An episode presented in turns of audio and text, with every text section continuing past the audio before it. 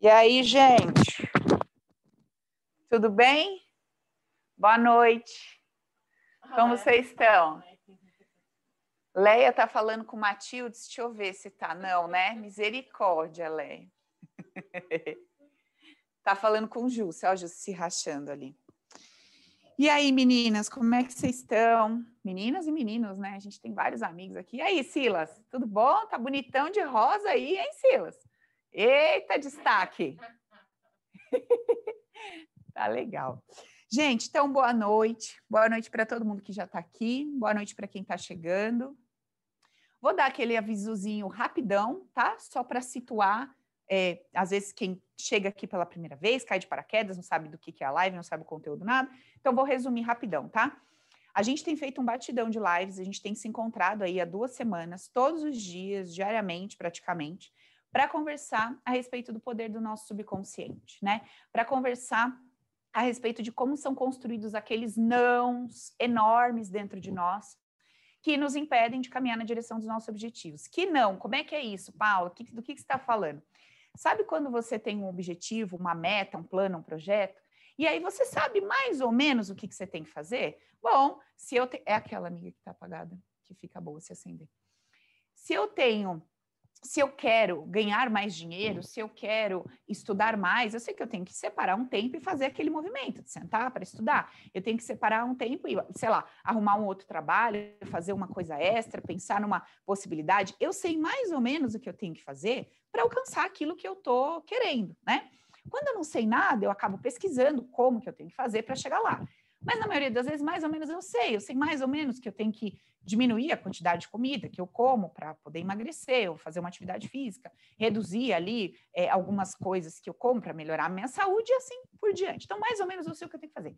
Só que, apesar de eu saber o que eu tenho que fazer e ter muita vontade, né? Eu tenho muita vontade daquilo, eu não consigo entender por que parece que tem uma parte minha né? Lembra da Rutinha e da Raquel, as gêmeas?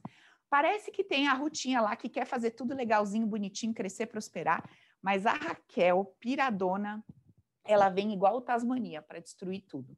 Ela me leva, ela me joga com força para o lado oposto daquilo que eu quero. E não só em relação aos meus objetivos, no sentido material da coisa, mas também, muitas vezes, em relação ao meu comportamento. Sabe? Às vezes eu me sinto uma pessoa muito explosiva e eu falo, cara, eu não quero ser assim. Eu quero que seja diferente. Sabe? E aí vem aquele desejo, não, eu, eu desejo ser mais tranquilo, eu desejo aprender a ceder um pouco mais, a ter mais equilíbrio, né, para me relacionar, para me comunicar. Só que na hora da muvuca, a Raquel vem com tudo, aquele meu lado, e eu falo, meu Deus, não consigo segurar, não, a coisa vem. E eu falo, e aí, né, depois que tudo passa, eu falo, cara, o que, que acontece? Eu quero tanto que seja diferente. Eu gostaria tanto, eu tenho tanta vontade que esse aspecto predomine, que esse equilíbrio se apresente, que esse, esse meu desejo em mudar esses aspectos da minha vida é, sejam coerentes, as minhas atitudes sejam coerentes com os meus desejos.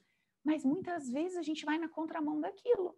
A gente está querendo uma coisa, declarando uma coisa quando a gente vê na, na prática, no nosso dia a dia, lá estamos nós repetindo mesmo padrão de comportamento, de situações vividas, atraindo mais pessoas que têm aqueles comportamentos já conhecidos por nós e assim por diante. Então, quando a gente começa a observar isso e começa a falar, mas o que é que está acontecendo aqui?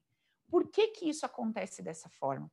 A gente começa a entender que apesar de uma parte minha querer ir para cá e ter bons motivos para ir para cá, bons motivos lá na razão, né, gente? Lá na minha razão, na minha lógica.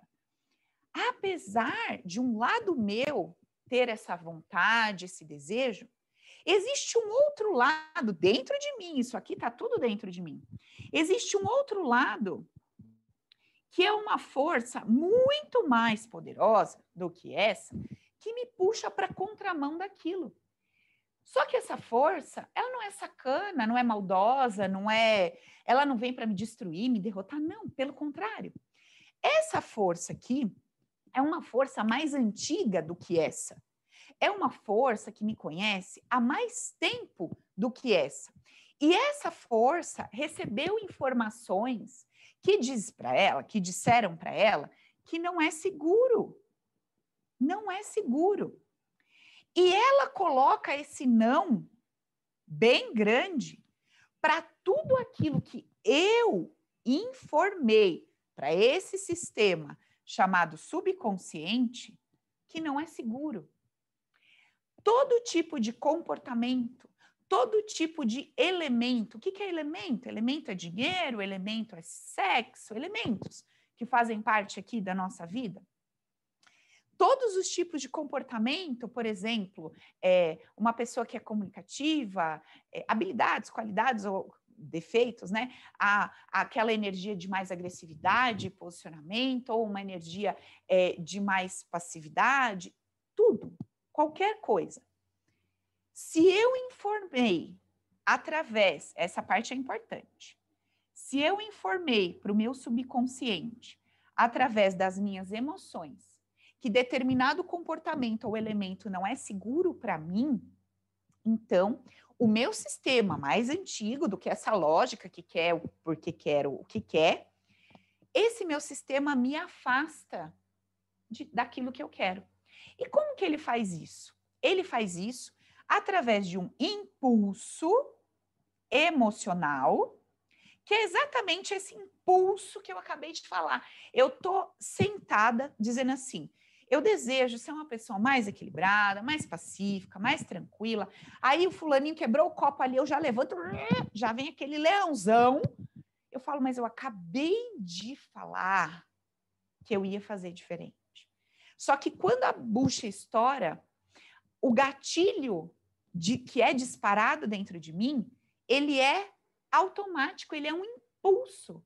E quando eu vejo, já foi porque ele vem antes de eu processar essa lógica, esse raciocínio. E muitas vezes, quando eu aprendo a contar até 10, aquela história toda, e eu seguro essa energia dentro de mim, pensa comigo. Tem um troço dentro de mim que quer sair. Certo? Quer sair, ele tá a mais ali dentro. E aí eu pego e travo e seguro. Você acha que isso vai ser positivo? Do lado de fora, para quem está vendo, vai. Olha, era tão nervoso, agora está tão controlado. Do lado de fora vai. Só que do lado de dentro, no teu mundo interno, você está se matando. Você está implodindo. É, você está explodindo essa bomba que ia ser fora dentro de você. Paulo, então o que fazer? Trocar a dor que traz esse gatilho de reatividade, de ódio, indignação, por amor. Aí eu tô tratada no meu mundo interno e, obviamente, reverbera no meu posicionamento do lado de fora. Deu para entender? Beleza? Então, não se trata muitas vezes de controlar aquilo que eu quero fazer, porque se eu tô tendo que fazer força e por pressão para controlar o que eu sou, eu estou me explodindo por dentro. Não é verdade? Quando você está num lugar que você não está à vontade, o que, que acontece com você? Ciricutico, né? Ai, ser eu, não posso sentar com a perna aberta. Ai, não posso falar do jeito que eu falo. Não posso rir do jeito que eu dou risada. Eu não posso abrir meus braços para falar. Eu tenho que ser assim, assim, assado quadrado naquela caixa. Aquilo começa a dar um troço porque você não fica à vontade. Esse desconforto dentro de você está mexendo com tudo. Está mexendo com as suas células, está mexendo com seus hormônios, está mexendo com todo o teu sistema. Tem como ser saudável? Não. Mas tem como eu aprender a estar em paz, mesmo num lugar onde eu tenha que me comportar de uma determinada forma? Tem. Tem sim. Ontem, a gente estava conversando algumas coisas aqui, até comentei com a Ina, que a Adriana estava aqui, e aí a gente fez uma sessão em mim, fizemos descarrega em mim, um monte de coisa aqui, foi muito legal. E daí, uma coisa que eu estava lembrando era como era desconfortável para mim ter que fazer, por exemplo, uma alguma coisa no teleprompter, ter que falar lendo. Porque falar lendo para mim representava não transparência. Repres... Hã? Não entendi, amiga. Depois, né? Porque você lembra no começo, desconforto? Ai, que saco ter que ler, que saco ter que falar assim e tal. Era muito desconfortável para mim. Por quê? Porque ler alguma coisa, tipo, já pensado, de caso pensado e tal, para mim era desonesto, era não transparente, sabe? Parecia que eu não tinha também capacidade de falar livremente sobre alguma coisa ou explicar sem ter um roteiro e tal. E meu, isso me pegava. E daí, o que, que eu fui fazendo? Eu fui desconstruindo essa ideia. Paulo, de onde você tirou a ideia de que não há transparência pelo fato de você estar tá lendo o negócio? Foi alguma coisa que você revisou, que faz sentido para você, que é verdade para você? Por que, que você está se sentindo dessa forma? Entendeu? E eu fui lembrando lá da minha época de escola, quando a gente tinha que apresentar um trabalho, o grau de exigência que eu colocava para mim, que eu não podia ler. Eu não podia ler, eu tinha que fazer todo o resumo do que eu ia falar, eu tinha que entender, eu não podia decorar, eu tinha que entender, eu tinha que saber falar aquilo de trás para frente, de frente para trás. Se, se, minha amiga estiver assistindo aqui, ela deve estar tá rindo, porque a gente foi apresentar, nunca esqueço, uma feira de ciências, falar sobre os aracnídeos, lá, eu lembro até do que, que era, lembro até as cartolinas que nós fizemos e tudo. E aí, assim, a gente podia deixar uma folhinha, né, com as coisas escritas ali. Imagina, eu não queria minha folhinha, eu queria saber tudo do tal dos aracnídeos. Eu decorei, aprendi. A minha falha, fala de todo mundo, porque imagine, se você for no banheiro, eu vou ter que responder as suas perguntas da sua parte, eu não vou passar vergonha, não, eu vou saber falar. Eu enlouquecia, era um grau de exigência muito grande. Então, para mim, é mais fácil no improviso, no sentido do sentimento que eu atribuo a ligar a câmera e começar a falar, do que o decorado.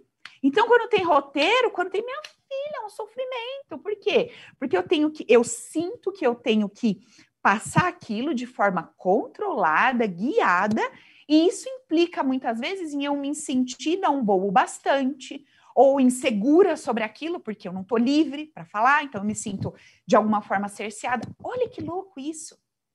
E tudo isso que eu estou falando para vocês, esses desconfortos em relação a um comportamento, implicam diretamente no meu resultado. Porque se eu não conseguisse me sentir confortável falando no teleprompter, eu ia fazer forçado uma vez, forçado duas. Na terceira ia dar dor de cabeça e dor de barriga, não ia conseguir fazer. Na quarta o teleprompter ia quebrar, porque a minha energia é poderosa, né? A sua também. Quebra tudo, quebra carro, quebra, quebra até a cabeça dos outros, que vai te resolver alguma coisa para você, a pessoa cai, que não é que você quebrou a perna da pessoa, não, não vem com essa não. É que a pessoa que tinha aquele campo para cair aquele dia é que se aproximou para resolver seu problema. Olha como as coisas são, que é a sincronicidade da vida. Explico melhor isso outro dia. Mas assim, se eu não aprendesse a dissolver esse desconforto, falar, não, tá tudo bem, tá beleza fazer dessa forma, não preciso mais me sentir mal. Não preciso achar que isso é ruim, inadequado, etc. Então eu troquei a cabeça que percebia aquilo de uma forma, revivendo aquelas situações todas nas quais esse sentimento se apresentou, nas quais essa crença de que só sabendo sem ler é válido, se não é, é pouca coisa. Peraí, vou pegar água aqui. Peraí, gente. Ai, eu tô com o microfone pendurado. Pronto. Então, é isso que a gente muitas vezes não se toca. Qual é a emoção que você carrega? Presta atenção na minha pergunta. Qual é a emoção que você carrega que está gerando o um impulso que te empurra para um determinado lado que não é o lado que você quer caminhar? Qual é a emoção impulsa, que te impulsiona para você caminhar na direção que você não quer. Qual que é essa emoção que vem? Qual é a sensação que vem? É uma raiva, é um medo, é uma vergonha que vira um medo, medo, né? Um medo de passar vergonha, de ser humilhado, de ser xingado, medo, Medo de perder sua liberdade, o que que vem? O medo de ser abandonado, o medo de viver sozinho. O que que vem que no fim das contas faz com que você esteja agindo daquela forma que você já tem consciência que não te beneficia. E de novo você tá lá vendo você fazer do mesmo jeito. Você já sabe que não vai funcionar, mas você tá lá fazendo do mesmo jeito de novo. Mas não é possível, né? Eu já sei que isso aqui não funciona, eu tô fazendo de novo assim. Entendeu? Eu já sei que não funciona fazer tudo para todo mundo quando eu não quero, mas eu tô lá fazendo. Eu já sei que não funciona nunca ceder, ser sempre rígida, mas eu continuo sendo assim. Eu já sei que não funciona querer tirar tudo da mão dos outros, carregar nas minhas costas e fazer sozinho, mas quando eu vejo eu tô fazendo assim. Então, qual que é a emoção? Ela, essa emoção, ela tá vinculada a quais ideias? Se eu agir da forma contrária à habitual, pode ser que eu perca ou me sinta ou três pontinhos. Aqui tem que ter algo negativo. Por ter algo negativo aqui, é que você se sente impedido. Que você sente esse impulso que te empurra para o lado contrário ao que você quer caminhar. Esse é um ponto que a gente vem conversando aqui. E um outro ponto, só para fazer assim um resumão, para a gente seguir, que hoje a gente vai ter um papo muito legal com a Doroti.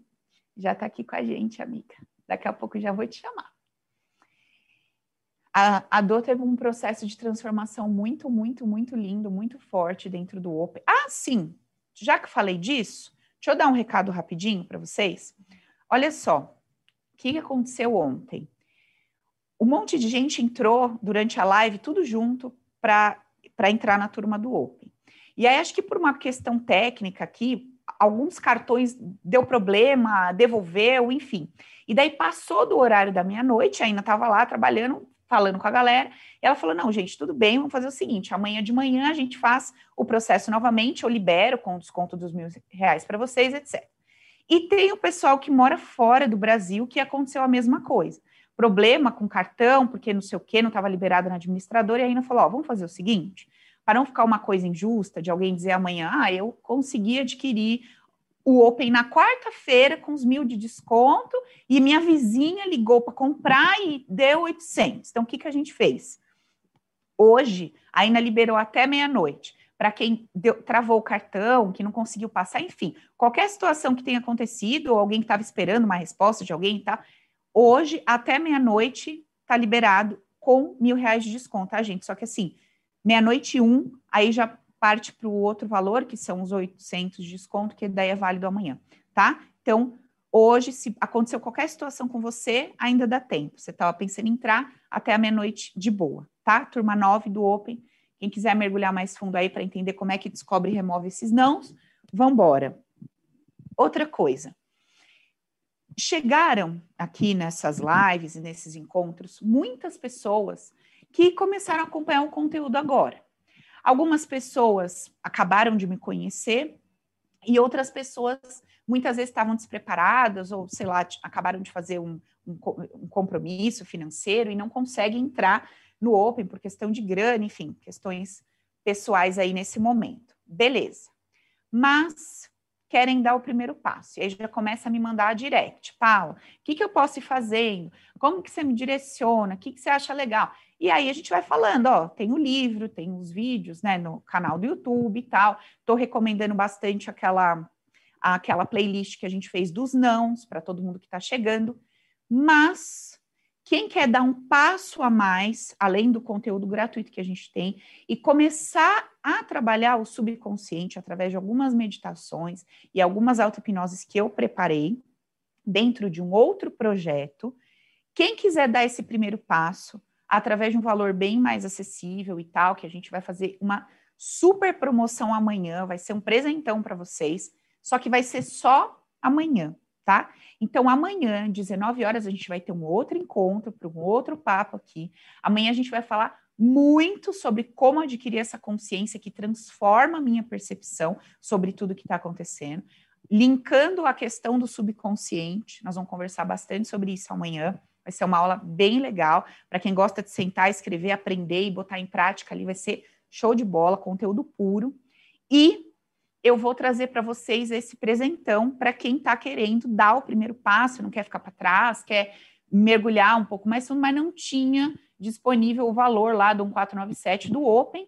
Então a gente vai trazer aí um, uma outra, um outro projeto de valor bem mais acessível, mas só amanhã, combinado? Então, se você está curtindo, se você está nessa, nesse desejo, nessa vontade, vem amanhã que a gente vai disponibilizar para vocês, contar como é que faz, tudo bonitinho. Fechou? Beleza? Ok. E aí, Doroti? Tudo bom, amiga? Pode abrir, amiga. Tudo bom, Dô? Liberou aí? Não liberou o áudio ainda, peraí. Liberou? Agora sim. Ah. E aí, amiga, tudo bem? Tudo jóia, Paula. Ai, que emoção! Ah, que emoção a minha, que eu tô esperando esse seu depoimento, ó, ó, ó. Eu falo, Doroti, vem, amiga, contar pra gente. Ela, amiga, estou me trabalhando, estou me trabalhando. Uma hora eu vou estar tá segura, uma hora eu vou estar tá segura, uma hora eu vou estar tá segura. E aí, esses dias, ela me mandou Estou preparadíssima, estou tratada, estou curada, estou pronta. Vamos embora. Falei, mentira, gente. Olha, quanto eu esperei. Eu que estou emocionada, Mi. Obrigada. Olha, Paula, é, foi um ano limpando, limpando. E ainda tem muita coisa, mas hoje, graças a Deus, eu estou muito bem. E para estar tá aqui hoje me expondo. Ai, eu fiz até stories, nunca fiz stories. Meu, meu Deus! tá louco, rapaz, isso que é faxina, hein? Menina, o negócio começou a bombar, gente, gente, gente perguntando. Falei, gente, eu não imaginava, né, que ia ter, assim, essa repercussão. E foi muito gostoso, porque como eu tô limpinha, eu tô bem tranquila, sabe? Eu tô bem tranquila, tô, tô de boa, muito à vontade. Fiquei muito à vontade, falei pra você, ó, tô Assim que é bom, assim que é gostoso. Porque é. é o que eu acabei de falar. Se viesse forçada, se forçasse é. a situação, ia dar tudo, ia cair a conexão, dor de barriga, o vídeo trava, nada funciona na pressão, sabe? Não funciona legal. Então, assim, quando a gente está bem, está bem levinho, gostoso, aí flui tudo numa boa. É, Odô, então, vamos começar é. a conversar que tua história é muito interessante, é muito mesmo, gente, só para, assim, tá? A Dô vai contar quanto tempo ela tá aqui, como é que ela entrou, o que aconteceu na vida dela, mas só para vocês entenderem. A Doroti chegou e ela entrou na turma é, do Open, eu não lembro qual é que ela vai compartilhar Três. com a gente. E vai contar aqui como é que ela estava, todos os BOs que ela carregava, como é que ela estava se sentindo. Vai compartilhar com a gente um pouquinho da história dela, que é assim, é muito bonito a reviravolta que ela deu, interna e externa, em relação a tudo. Então, para você que ainda fala, será que funciona? Como é que faz? Dá certo? Não dá? A técnica é o que mostra mesmo? É o que a Paula fala? É o que as pessoas estão falando? vai vendo os depoimentos, vai ouvindo o que as pessoas falam, como elas trazem a ideia da ferramenta, como é essa utilização e qual que é o resultado. Qual é o resultado final depois que a gente aplica tudo isso na nossa vida? É isso que a Dor vai contar para a gente hoje, tá? Vai ser uma história bem interessante. Miga, então conta para a gente um pouquinho do como é que foi que você chegou no Open, como é que você veio parar aqui e como que você estava por dentro e por fora. Conta um pouquinho para a gente desse começo aí. Tá, então eu vou falar um pouquinho de mim antes para vocês entenderem o que aconteceu depois. Isso. Tá? É, eu venho de uma família de mais dois irmãos, né? Eu, minha mãe, meu pai, mais dois irmãos mais velhos. Uh, de uma família conturbada, muitas agressões com relação meu pai com relação à minha mãe, com relação aos meus irmãos.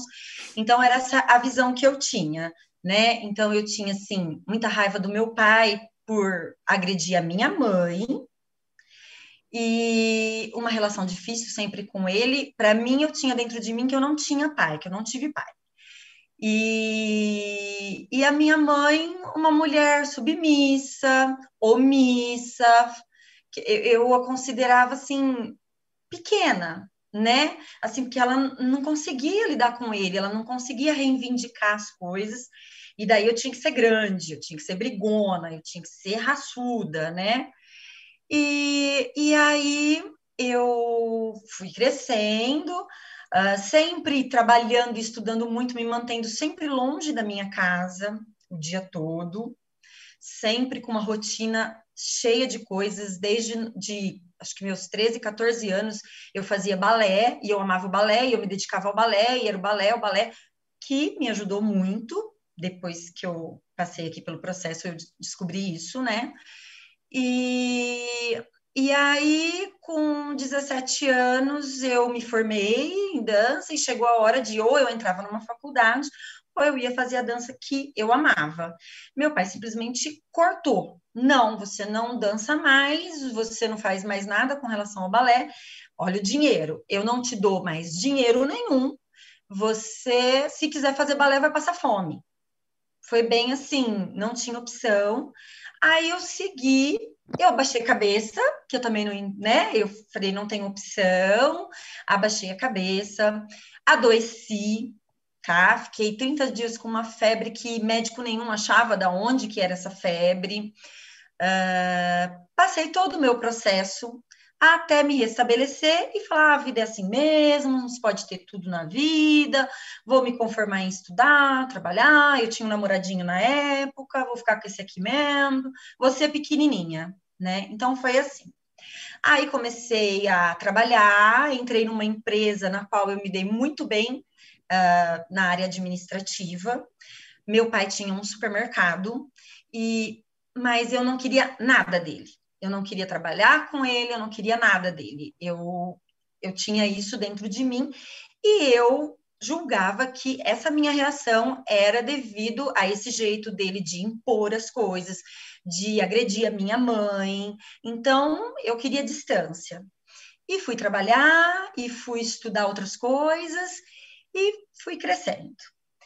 Aí conheci meu marido, tive um relacionamento antes que eu tive a percepção na época de que eu estava com uma pessoa que eu estava repetindo a minha mãe, né? Era um cara também possessivo, que eu vi que era inseguro, né? O tempo todo eu falava que meu pai era ciumento, e não, ele era inseguro. E, e eu escolhi uma pessoa que era começou a, a, a ter as mesmas reações do meu pai. Aí, quando começou a partir para agressividade, aí eu falei, epa, aí não, né? Aí, aí começou, aí eu consegui terminar esse relacionamento, mas assim, não a nível sentimental, a nível consciente. Eu não quero isso para mim, então eu tenho que pôr essa pessoa para longe de mim, porque eu vou repetir o que minha mãe fez, o que minha mãe passou. Mas eu consegui fazer isso. Como disse a Paula, você vai na dor, né? Porque eu não aguentava mais sofrer, não aguentava mais chorar com aquele cara, e eu sabia que aquilo não ia virar nada. O meu futuro era aquele, né? E eu consegui romper. Aí, depois, quem entrar aqui no Open vai entender uma coisa que a Paula explica de banner energético. Eu continuava mesmo tendo consciência de que eu não queria aquele tipo de homem, eu continuava atraindo para mim esse tipo de homem. Só que eu estava atenta. Eu estava atenta, tipo assim, vinha o cara, era tudo assim, cilada. Aqueles caras lindos, maravilhosos, e que começava a te mandar flores e muita atenção, e muita atenção, e tanta atenção que começava assim: onde você estava? O que você estava fazendo? Que... E eu comecei simplesmente a observar. e falei: opa, outra cilada, fora. Outra cilada, fora. Porque eu tinha essa consciência de, do que eu não queria. Eu queria viver, eu queria um cara leve, eu queria o oposto do que eu via minha mãe passar. E é isso que conheci meu marido trabalhando, né? Aí, pá, É o cara, o cara bem sucedido com o trabalho dele, um cara bem resolvido, com amigos, com profissão, com tipo assim, só para completar, né? Então não tinha cobrança, olha, eu quero sair com as minhas amigas, tá joia.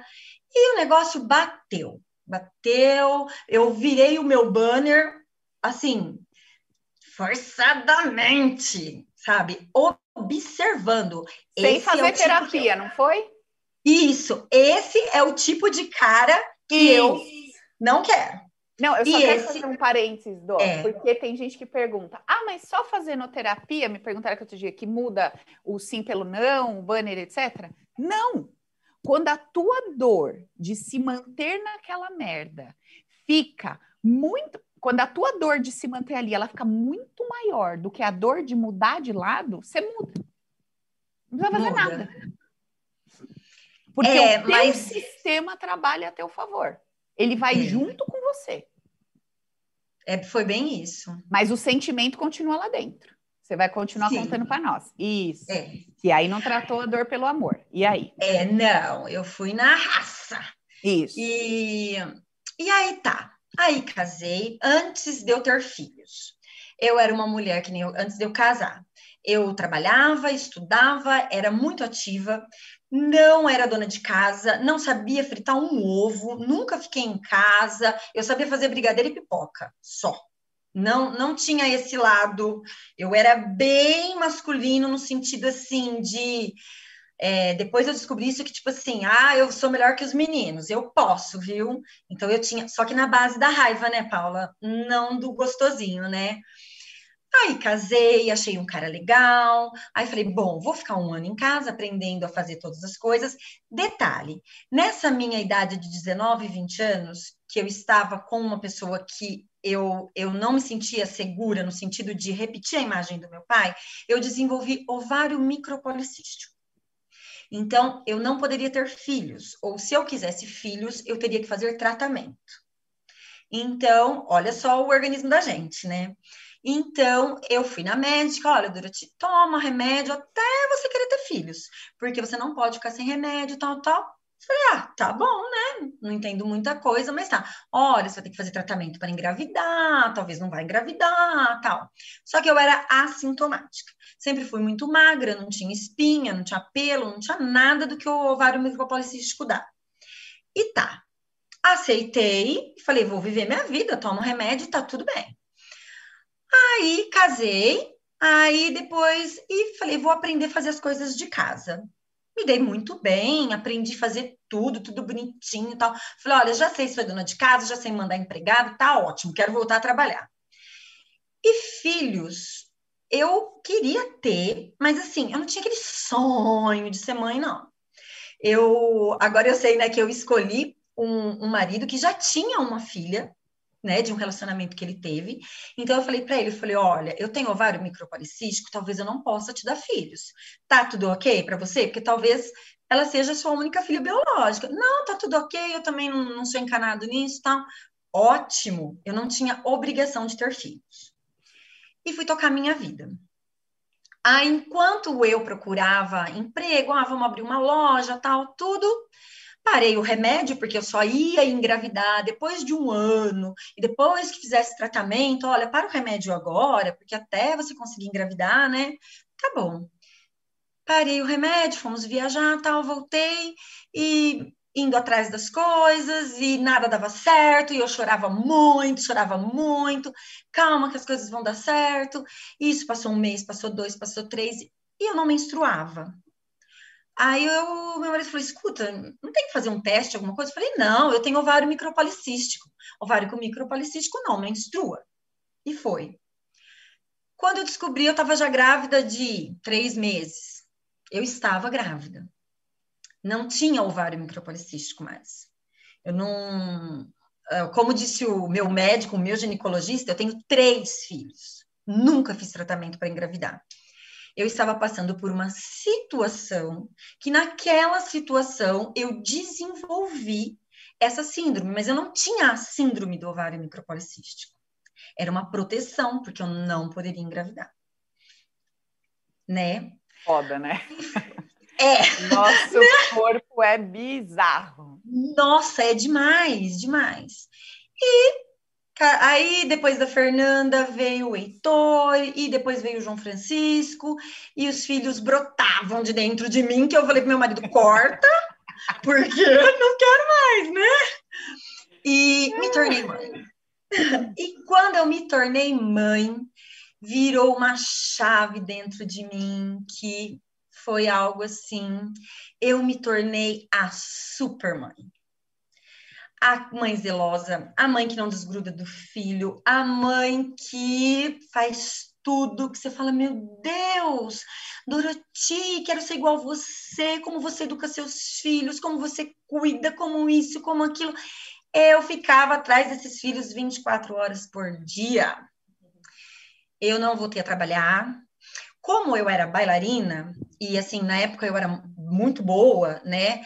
Eu, quando minha filha fez três anos, eu fui pôr no balé, né? Eu amava, né? Levei. E cheguei lá, fui fazer umas aulas e a mulher já me contratou. Não, você tem muito conhecimento tal. E eu comecei a dar aulas no horário que a minha filha estava na escola.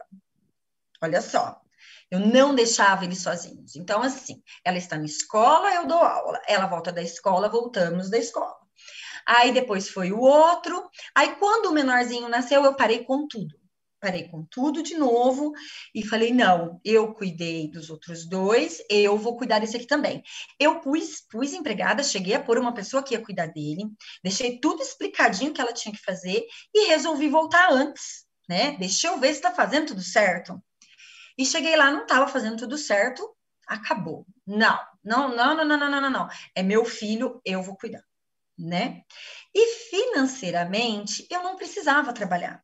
Eu tinha lá meu marido que cuidava de tudo. Então, assim, todo o dinheiro que eu recebia, que depois eu vou pegar parte do dinheiro, eu comprava presente para todo mundo.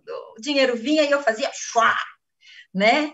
E é muito interessante isso, só para não ter que voltar nesse assunto. O que eu fazia com o dinheiro.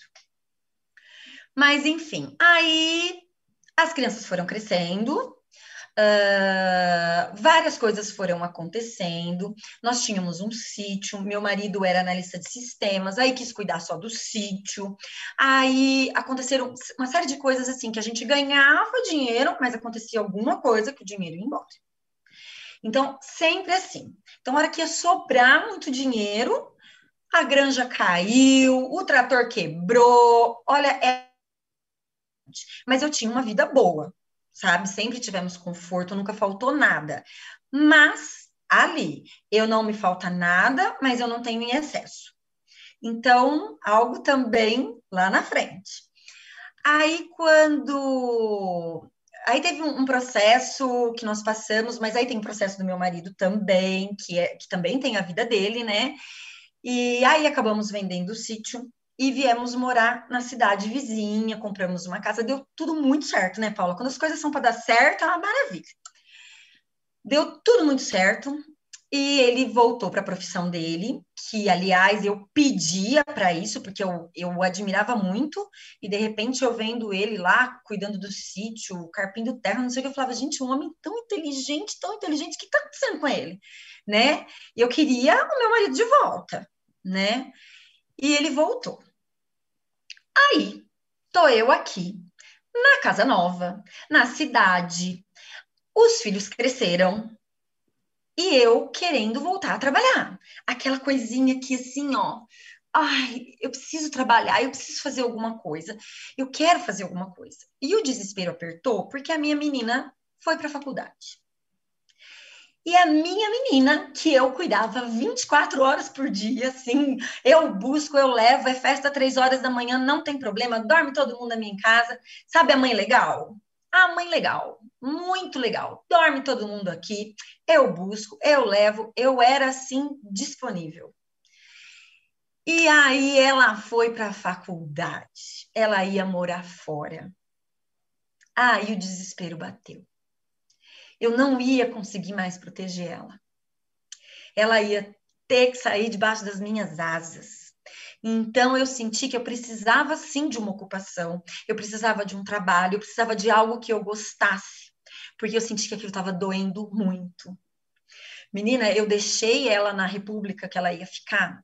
Mas coisa assim, andei dois quarteirões, deixamos lá tudo. Eu já estava ligando para saber se ela tinha pergunta. Todo mundo ria. Era uma situação assim que eu falava: ai, gente, eu só quero saber se ela não esqueceu nada. Era algo assim de: ah, eu vou deixar ela sozinha. E aí foi. Aí meu marido falava assim para mim. E eu com balé eu não queria voltar a trabalhar mais né? Teve o, o depois que eu falar da, também teve a parte da doença, aí eu volto no balé que eu não queria trabalhar mais. E eu simplesmente não consegui sair do lugar. Vou, eu quero trabalhar fora. Eu tinha um sentimento de que eu precisava fazer alguma coisa pelo meu marido. Eu tinha um sentimento que eu não podia confiar nele. Era como se ele não fosse capaz de cuidar de mim e das crianças né? Mas era um sentimento meu. Eu sentia isso. Então, eu tinha a necessidade de, nossa, eu tenho que fazer alguma coisa, eu tenho que trabalhar fora, eu tenho, eu tenho, eu tenho. E era esse sentimento de falta de confiança no sentido de cuidar da nossa família. E, e ele falava para mim: volta a estudar, o que, que você quer estudar? Volta a fazer. Eu não sei. Faz, vai, volta a estudar, vai fazer uma faculdade. O que, que você quer fazer? Não sei, tinha dinheiro, tinha, tinha tudo, e eu empacada. Eu paralisei. Eu fiquei paralisada, uma sensação de impotência, paralisada, uh, perdida. E aí, para onde você vai? Eu não sei para onde eu vou. Para onde que eu vou agora? Eu não sei.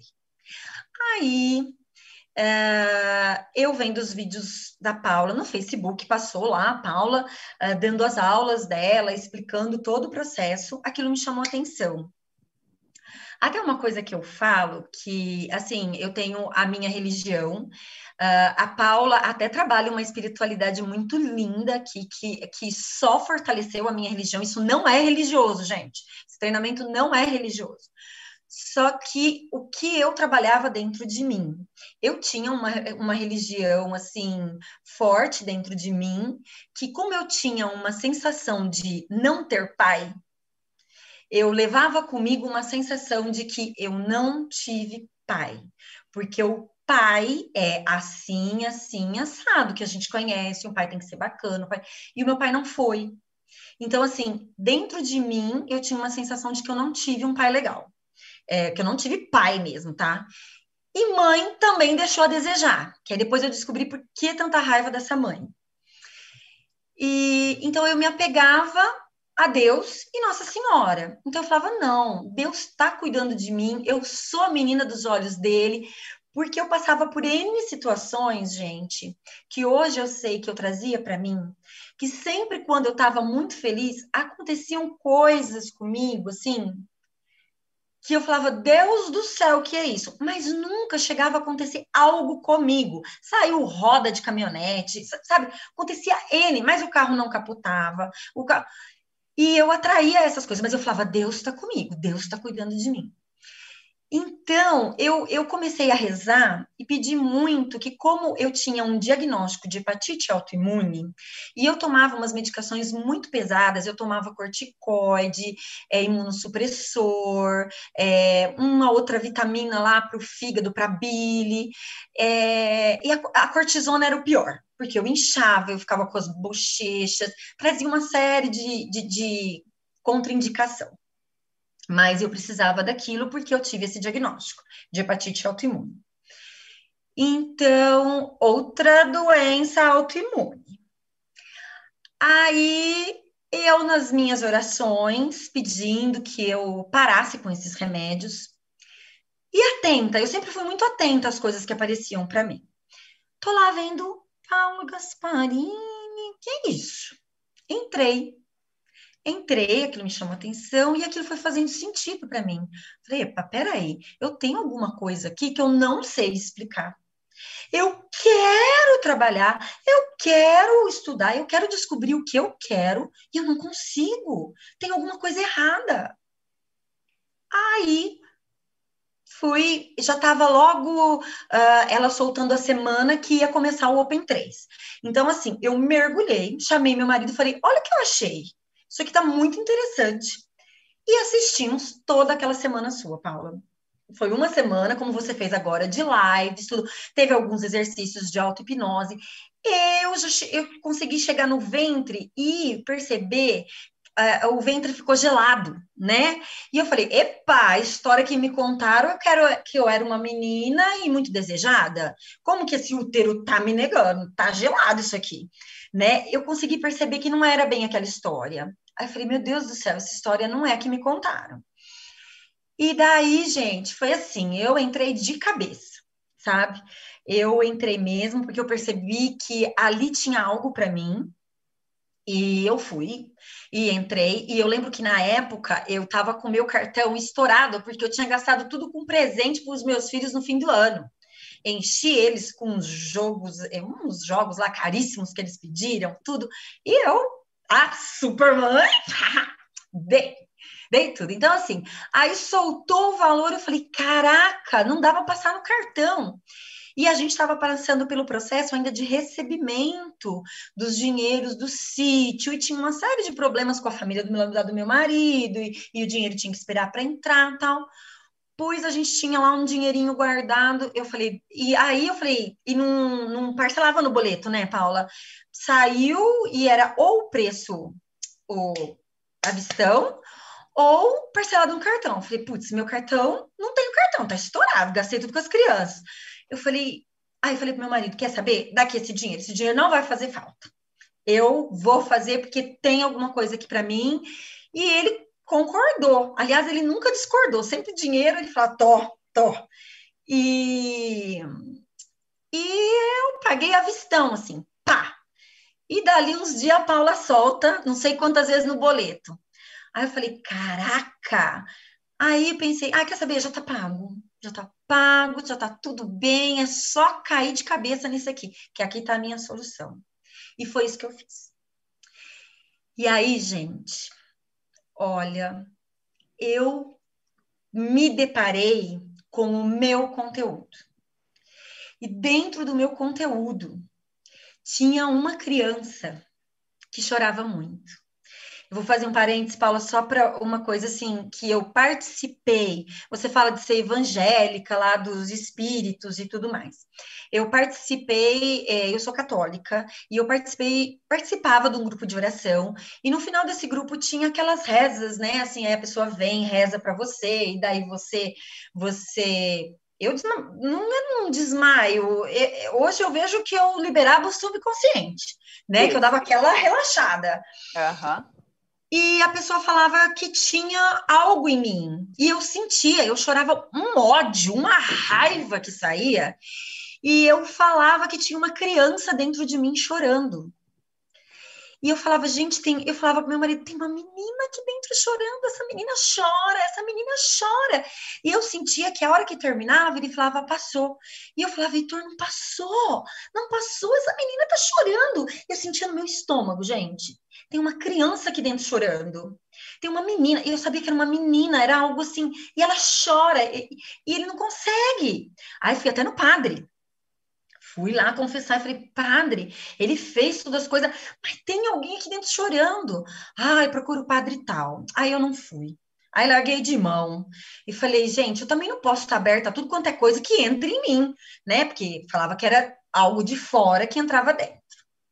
Quando eu entrei no Open, eu me deparei com a menina que chorava dentro de mim. Foi muito forte, gente, foi muito forte. Esse treinamento ele é completo, porque senão eu tava deitadinha naquela cama ali chorando, tomando antidepressivo. Eu fui para um momento, hora que eu me sentia paralisada, que eu não conseguia ter atitude, que eu me sentia perdida. Eu fui para um momento, quando eu tinha cinco anos, em que eu fui estuprada. E o meu subconsciente não mostrava para mim quem tinha feito isso. De tão doído que era essa figura. Porque o meu pai foi um cara que brigava se eu olhasse para o lado.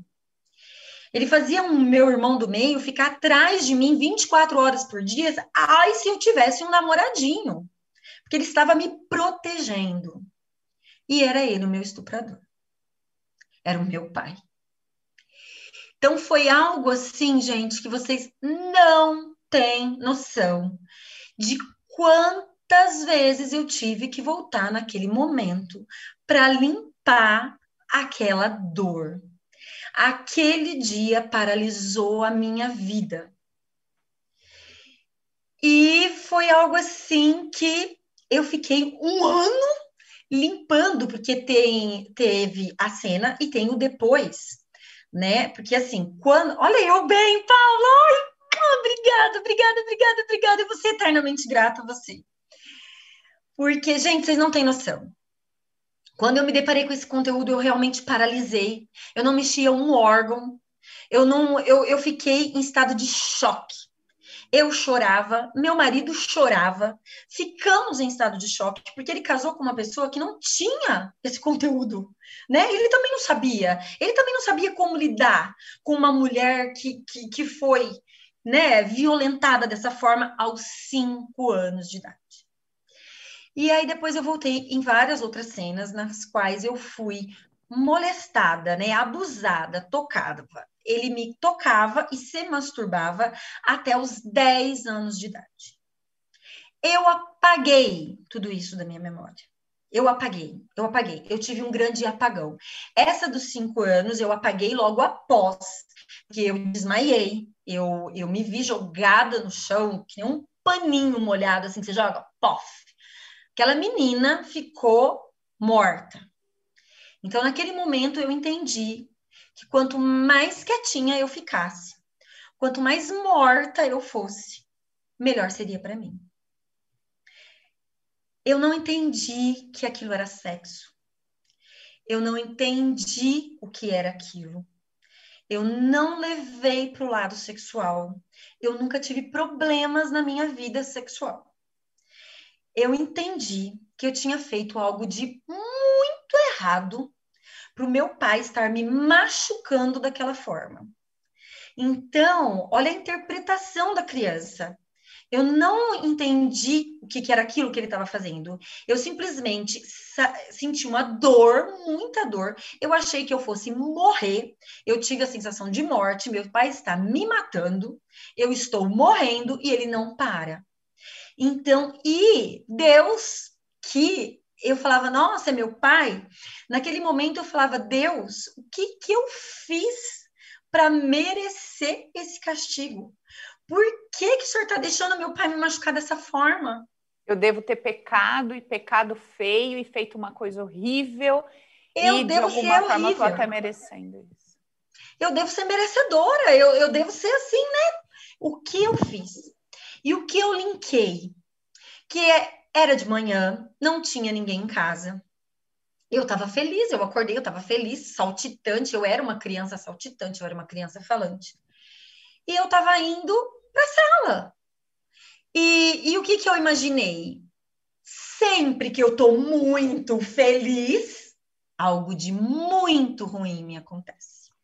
E E isso eu carreguei para minha vida inteira sensação de morte, doenças inexplicáveis que você vai morrer, carro que acontece as coisas que você vai morrer.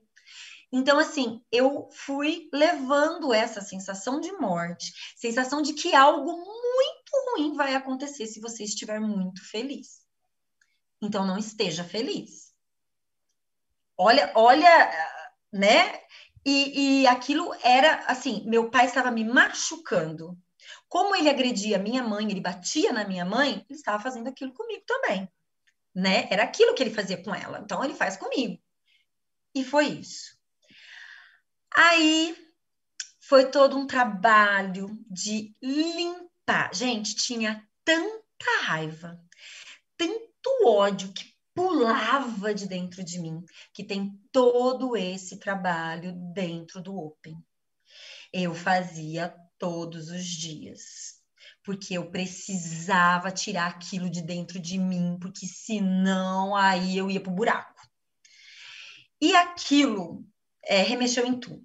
Remexeu na minha família, meu marido ficou desesperado, ele não sabia como lidar. Todas as dores físicas que eu apaguei brotaram. Meu corpo estava em carne viva. uh, é, foi assim algo que eu pus a cabecinha para pensar e falei: se isso veio para mim, é porque eu dou conta. Aí, os conceitos que a Paula ensina, e que tem até um curso agora só dos conceitos base, são é, essenciais. Não dá para você entrar nessa jornada sem que esses conceitos estejam lá no seu coraçãozinho. Eles têm que estar tão dentro que hora que eu me deparei com isso tudo, meu marido ficou desesperado. Vamos marcar consulta com a Paula. Vai, pelo amor de Deus, você está no meio do rio, você vai afogar, você vai, você não pode parar. Ele desesperou mais do que eu, porque eu estava com tudo isso dentro de mim já. Então eu olhei para ele e falei: não, nada vem para me destruir.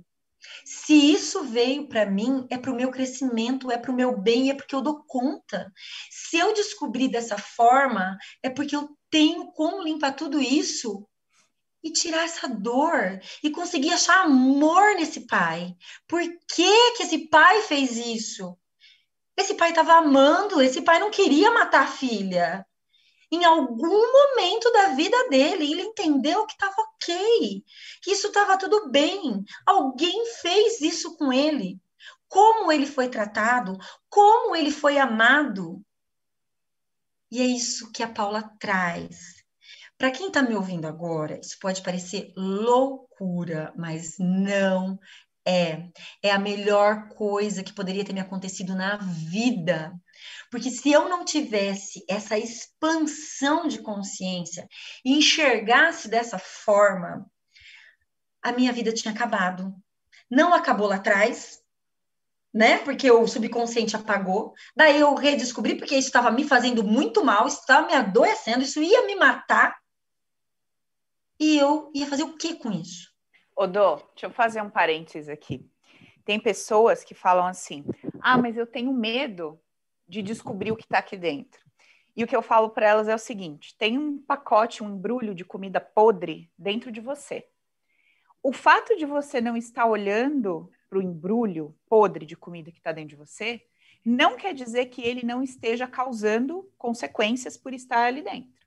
Então, assim, se você não olhasse para isso e limpasse e tratasse, isso ia adoecer seu corpo, isso ia adoecer seu casamento, isso ia adoecer toda a sua relação com seus filhos, porque você ia surtar, você não ia conseguir viver longe da sua filha, isso ia ser um caos, isso ia desestruturar tudo, porque ia ser a consequência daquilo que você daí entendia que era amar, que era seguro.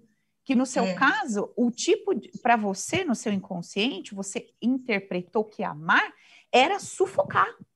Eu preciso trazer perto de tal forma a sufocar e não deixar crescer. Porque se crescer, eu perco, escorre pelos meus dedos. Então, eu preciso manter é. sempre pequenininho e perto. Então, você é, imagina é, se você não tratasse essa comidinha podre, ela ia estar tá reverberando, reverberando, reverberando aí hoje. Então, é, é o que eu digo, é uma escolha. Você quer lidar com o desconforto que o seu lixo emocional tóxico te causa, tá tudo bem, deixa ele aí, e vai lidando com as consequências.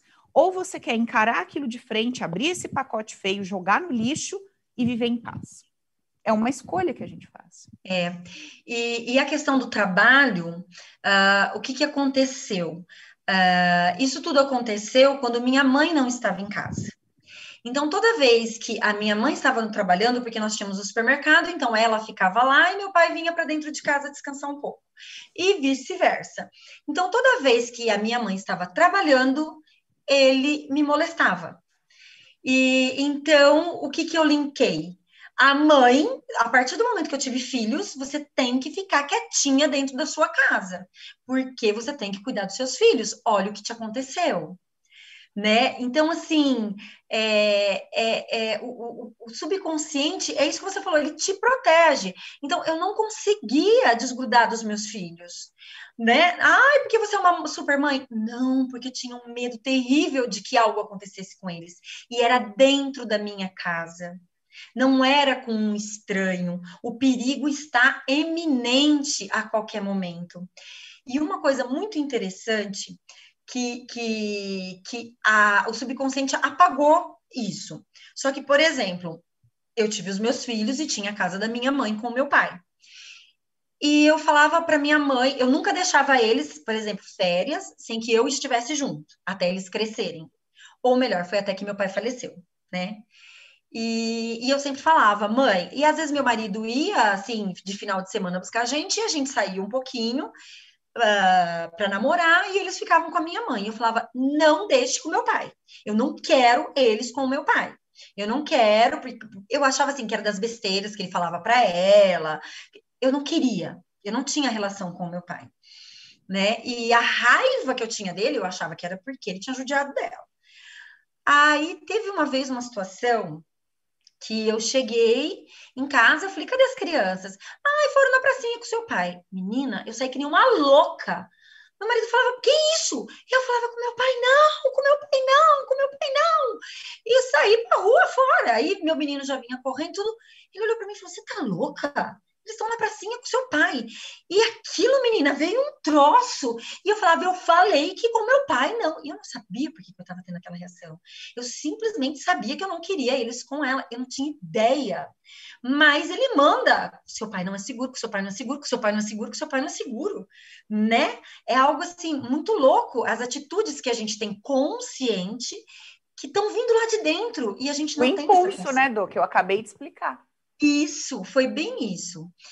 Bom, aí descobri, aí descobri um monte de marcas no meu corpo que, que por exemplo, ah, vou falar, tá? Tem criança, não, né? É, por exemplo, um toque do meu marido, eu falava para ele assim, ah, ele vinha me tocar, eu falava, ai, você tá com unha, você tá com unha comprida, aquilo me incomodava. Ele falava, eu não tô com unha comprida, não tem nada. Eu tirava a mão dele. Aí eu descobri de onde era a unha comprida. Ah, tinha determinado lugar, por exemplo, no meu quadril. Ele pegava, era que nem um botãozinho. Você tá lá, Gente, maior, maior rala rola. Ele encostou, era um desligar. Acabou, me incomodava, acabou. Assim, fazia assim, tum, desligou. Eu tinha que tirar a mão. Então, assim, só que dentro de mim, ah, é só você não pôr a mão aqui, é só você não fazer isso e tá tudo bem. E para ele estava tudo bem. Depois que eu descobri tudo isso e que eu comecei a limpar, eu falei: meu Deus, as coisas foram sumindo, as coisas foram se transformando. Uh, eu separava sexo de amor. Sexo era sexo, era tipo meio performático. Eu me dava assim o direito ao prazer. Uh, encontrei um marido que se preocupava muito com o meu prazer, primeiro eu, depois ele, sabe? Assim, uh, não, não, não, eu não levei isso para esse lado, né? E só que era o sexo e o amor era o amor, era separado. Então era aquela coisa toda e tá. E depois era o amor. Era, eu não sei explicar, mas era separado. Aí teve uma ocasião que ele, nossa, isso tudo eu descobri, ninguém imaginava que eu ia descobrir nada disso. E daí é, a gente tinha uma viagem marcada, é, só nós dois, ele reservou hotel, né? Ele era super assim, né? Super fofo. Se ele estiver vendo, te amo, teve muita paciência. E só que daí tava tudo reservado, tudo marcado, explodiu tudo isso. E ele falava para mim: Olha, eu não sei como me portar, eu não sei se eu chego perto de você, se eu não chego perto de você, se eu te deixo quieta, porque ele falou: Eu, eu, eu, eu não sei o que eu faço, né? Ele ficou assim. O que, que a gente faz com isso, né? Aí eu falei, calma, que eu vou limpar tudo. Falei, me dá um tempo, me dá um tempo, né?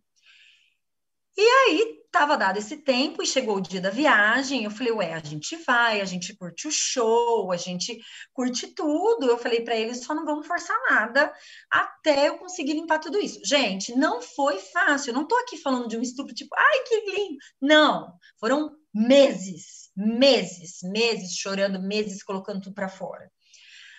Aí, menina, aí foi, aí fomos pro show, uh, dançamos, viramos namoradinho de novo, revivi aquela época sem os filhos, porque aí eu entendi que eu não precisava ficar em cima daqueles filhos, que eles eram capazes, eu sou adotei meus filhos, foi a melhor coisa que eu fiz na vida. Se viraram com tudo, ficaram sozinhos, sem eu chamar minha mãe, sem eu chamar ninguém. Mãe, pode ir, a gente se vira. Foi algo assim que eu consegui fazer que nem eu acreditava que eu estava fazendo.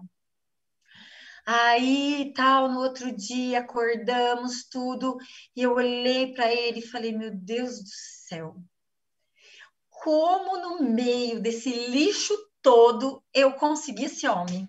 Que eu podia estar toda lascada com um homem ferrado do meu lado e eu consegui esse homem. Paula, a gente não teve uma manhã de sexo, a gente teve uma manhã de amor. Menina, como foi uma segunda lua de mel? Eu redescobri ou descobri o amor. Um sexo que você beija na boca e você não tem vontade de que acabe logo, você não tem pressa. Tá tudo bem, não vai acontecer nada. Menina, eu tenho, eu tinha dentro de mim a sensação que eu trazia comigo era o seguinte: meu pai vinha, eu já sabia o que ia acontecer. Então, por exemplo, ele entrava no meu quarto, fechava a porta, eu já sabia o que ia acontecer. Eu deitava na cama, ele me tocava e eu ouvia se masturbando. E eu não entendia o que, que eu falava. Ah, ele vem, faz isso, daqui a pouco ele acaba e vai embora. O que, que é isso? Não sei. Mas ele faz isso. E, e ele fazia assim para mim, né? Para mim não abrir a boca. E a mensagem que veio para mim é: se você falar, você acaba com a família. Então era só acabou. Eu ficava deitadinha, quietinha, o negócio acontecia e ia embora. E o que, que eu levei para minha vida sexual? É, meu parceiro me dava muito prazer. E aí, hora que eu ia com ele para ele também ter o prazer dele, eu não via a hora do negócio acabar. Eu falava, ai meu Deus, acaba logo, né, meu filho? Eu, era a mesma sensação. Daqui a pouco ele acaba e acabou. Eu ficava esperando acabar. Assim, era, era um sentimento que eu tinha, sabe? E às vezes eu chegava a ter raiva dele, porque ele queria prolongar aquilo, sabe? Ele queria curtir. E eu não entendi o que era o curtir daquilo, sabe? Eu falava assim, já deu, já, já, já teve o prazer, acabou, acabou, acabou. E ele não queria, ele queria namorar. E eu não entendi o que era namorar. E aí, aquele dia, eu falei: Meu Deus, meu Deus, como assim? Isso é namorar? Você não tem pressa de chegar a lugar nenhum, para ir para lugar nenhum. Foi algo assim que foi maravilhoso para mim e para ele, foi um presente, né? Eu falei, nossa, eu tô curada, porque aí eu vi que já não tinha mais um monte de coisas dentro de mim. Eu sabia que ainda tinha uma longa caminhada, mas ufa, tá tudo bem comigo, a Dorothy tá de volta e melhor, muito melhor, né? Era era fazer amor, era curtir aquilo, era, sabe? Nossa, como era diferente do que eu fazia. E olha, gente, 19 anos de casada. Fiz 20 anos, mas aí sabendo a nova técnica, né? Fiz 20 anos, zelei com. aí Limpei essa parte. Aí a hepatite. Quando eu descobri os números que eu tinha, eu fazia exames a cada três meses. Bateram lá em cima. Menina, na hora que veio todo aquele ódio, toda aquela raiva para fora, eu fui fazer os exames terríveis. Continuei Você me contou na época, eu lembro. É, continuei tomando os medicamentos e falei: bom, agora é, eu sei que eu peguei a hepatite. Porque para ter subido desse jeito, é, é esse BO aqui. Então, vamos limpar a hepatite. E aí eu comecei a, a, a, descobrir assim. Eu peguei o lado da minha mãe. Por quê? Porque aí subiu raiva da mãe, do pai. Aí eu limpei toda aquela cena. Só que me indignava a minha mãe nunca estar, nunca viu, ninguém nunca viu. A minha família me escondeu isso. Eu achava, todo mundo sabe, todo mundo escondeu de mim. Eu falava, gente, como que ninguém nunca viu? Eu sangrava, eu vi lá, eu sangrando. Eu sentia sangue escorrendo nas minhas pernas. Como que ninguém nunca viu? Né? Então, assim, e aí eu comecei a trabalhar esse lado. E aí eu vi que meu avô, sim, meu avô a porta se abre meu avô está do lado de fora. Eu não sei se ele bateu na porta, se ele o que ele fez. Se ele só estava do lado de fora. Eu sei que o meu avô, por parte de pai, que eu também odiava quando eu era criança, e eu também achava que eu odiava ele porque ele fazia tudo para os meninos, excluía as meninas, e eu era a única menina, né? Então, é, eu levava para esse lado, mas era um ódio, porque você não me tirou daqui? Por que você não arrombou essa porta? Por que você deixou ele fazer isso comigo? Você não vai bater nele? Você não vai fazer nada nele? Olha como eu tô, olha como ele me machucou. E aí, minha filha, é, é, nossa, eu, eu vi a cena toda assim, sabe? Me põe no chuveiro, deixa a menina lá no chuveiro, tira do chuveiro e me põe deitada num sofá, né? E, e aquilo doeu demais porque eu esperava alguém para me salvar, alguém para me tirar daquela situação. E minha mãe nunca me tirou daquela situação, e meu avô não me tirou daquela situação. Então eu tinha dentro de mim uma sensação de que alguém tem que me salvar, alguém precisa me tirar de determinada situação. Então a situação acontecia e eu esperava que alguém me salvasse. Aí foi muito interessante porque eu linkava isso ao meu marido. Então, N situações aconteciam comigo, com as crianças, tudo porque eu ficava muito sozinha, só com as crianças, e pegava estrada de terra, que antes a gente morava num sítio e tal, e furava pneu, e acontecia isso, e cadê o marido? O marido nunca estava para ajudar eu chegava a sonhar que sempre que eu precisava dele, o celular dele não atendia, ele, eu acordava com raiva, eu tinha uma raiva dentro de mim que eu falo, você nunca tá para me ajudar, eu sempre preciso da sua ajuda, e você nunca ajuda, é sempre eu com as crianças, sempre eu sozinha, eu sozinha, eu sempre tô sozinha nas situações. E era a sensação que eu tinha, né? Aí já vou falar para a gente não ir perdendo os assuntos. Aí, esses dias, meu marido viajando, que ele trabalha, ele fica a semana fora, meu menino ah, sofreu um acidente feio de bicicleta, abriu o queixo, tudo, tive que parar no hospital tal. E a hora que me ligaram, eu corri lá e aí tive que levar para o hospital da ponto tal, uh, open, né? Por dentro. Eu tava, ui, meu Deus do céu, e por fora eu estava calma, filho, você está ótimo, é só um sanguinho, o queixo aberto, a mandíbula caída, e tá tudo bem, você tá andando, se você tá andando, tá tudo bem, vamos para o hospital, e aquilo que você fala, dentro uma coisa e fora outra. Aí eu estava lá no hospital, tal, aí comecei a me pegar analisando o meu filho, o porquê daquilo, aí descobri o porquê do acidente de bicicleta, porque aí você começa a analisar o processo das pessoas em volta também. E, e aí, de repente, eu me vi, eu não precisava de ninguém. Meu marido ligando, ligando, eu avisei ele que a hora que eu estava no hospital, já, ó, já estamos aqui, tá? E ele falando, não, eu vou para aí, não. Eu falei, não precisa. Falei, tá tudo bem. Falei, eu tô aqui, se ele precisar ir para cirurgia, eu vou ficar aqui. A Fernanda tá com o outro em casa. Resolvi tudo isso tudo. Eu não precisava de ninguém mais. Eu não precisava ser salva. Não estava acontecendo nada. Eu dava conta de tudo. Aquele sentimento que eu tinha que alguém tem que me salvar dessa situação sumiu. Evaporou. Tava eu lá com ele super tranquila, calma, filho, já vamos ser atendido, tá tudo bem, você tá respirando, você tá andando, não quebrou nenhum osso, tá tudo ok. Ah, eu vou para aí, não, marido, pode ficar aí, pode continuar trabalhando, tá tudo tranquilo. Foi assim. Eu falei, gente, isso não existe mais dentro de mim. Porque você vai percebendo as coisas na hora que você vai vivendo as situações né? É muito interessante isso. E aí eu vi que aquele sentimento de ser salva eu tinha limpado. Eu não precisava mais ser salva por ninguém. Eu dava conta, né? É, é algo assim impressionante. Aí fui limpando todo a, a, minha mãe e o meu avô.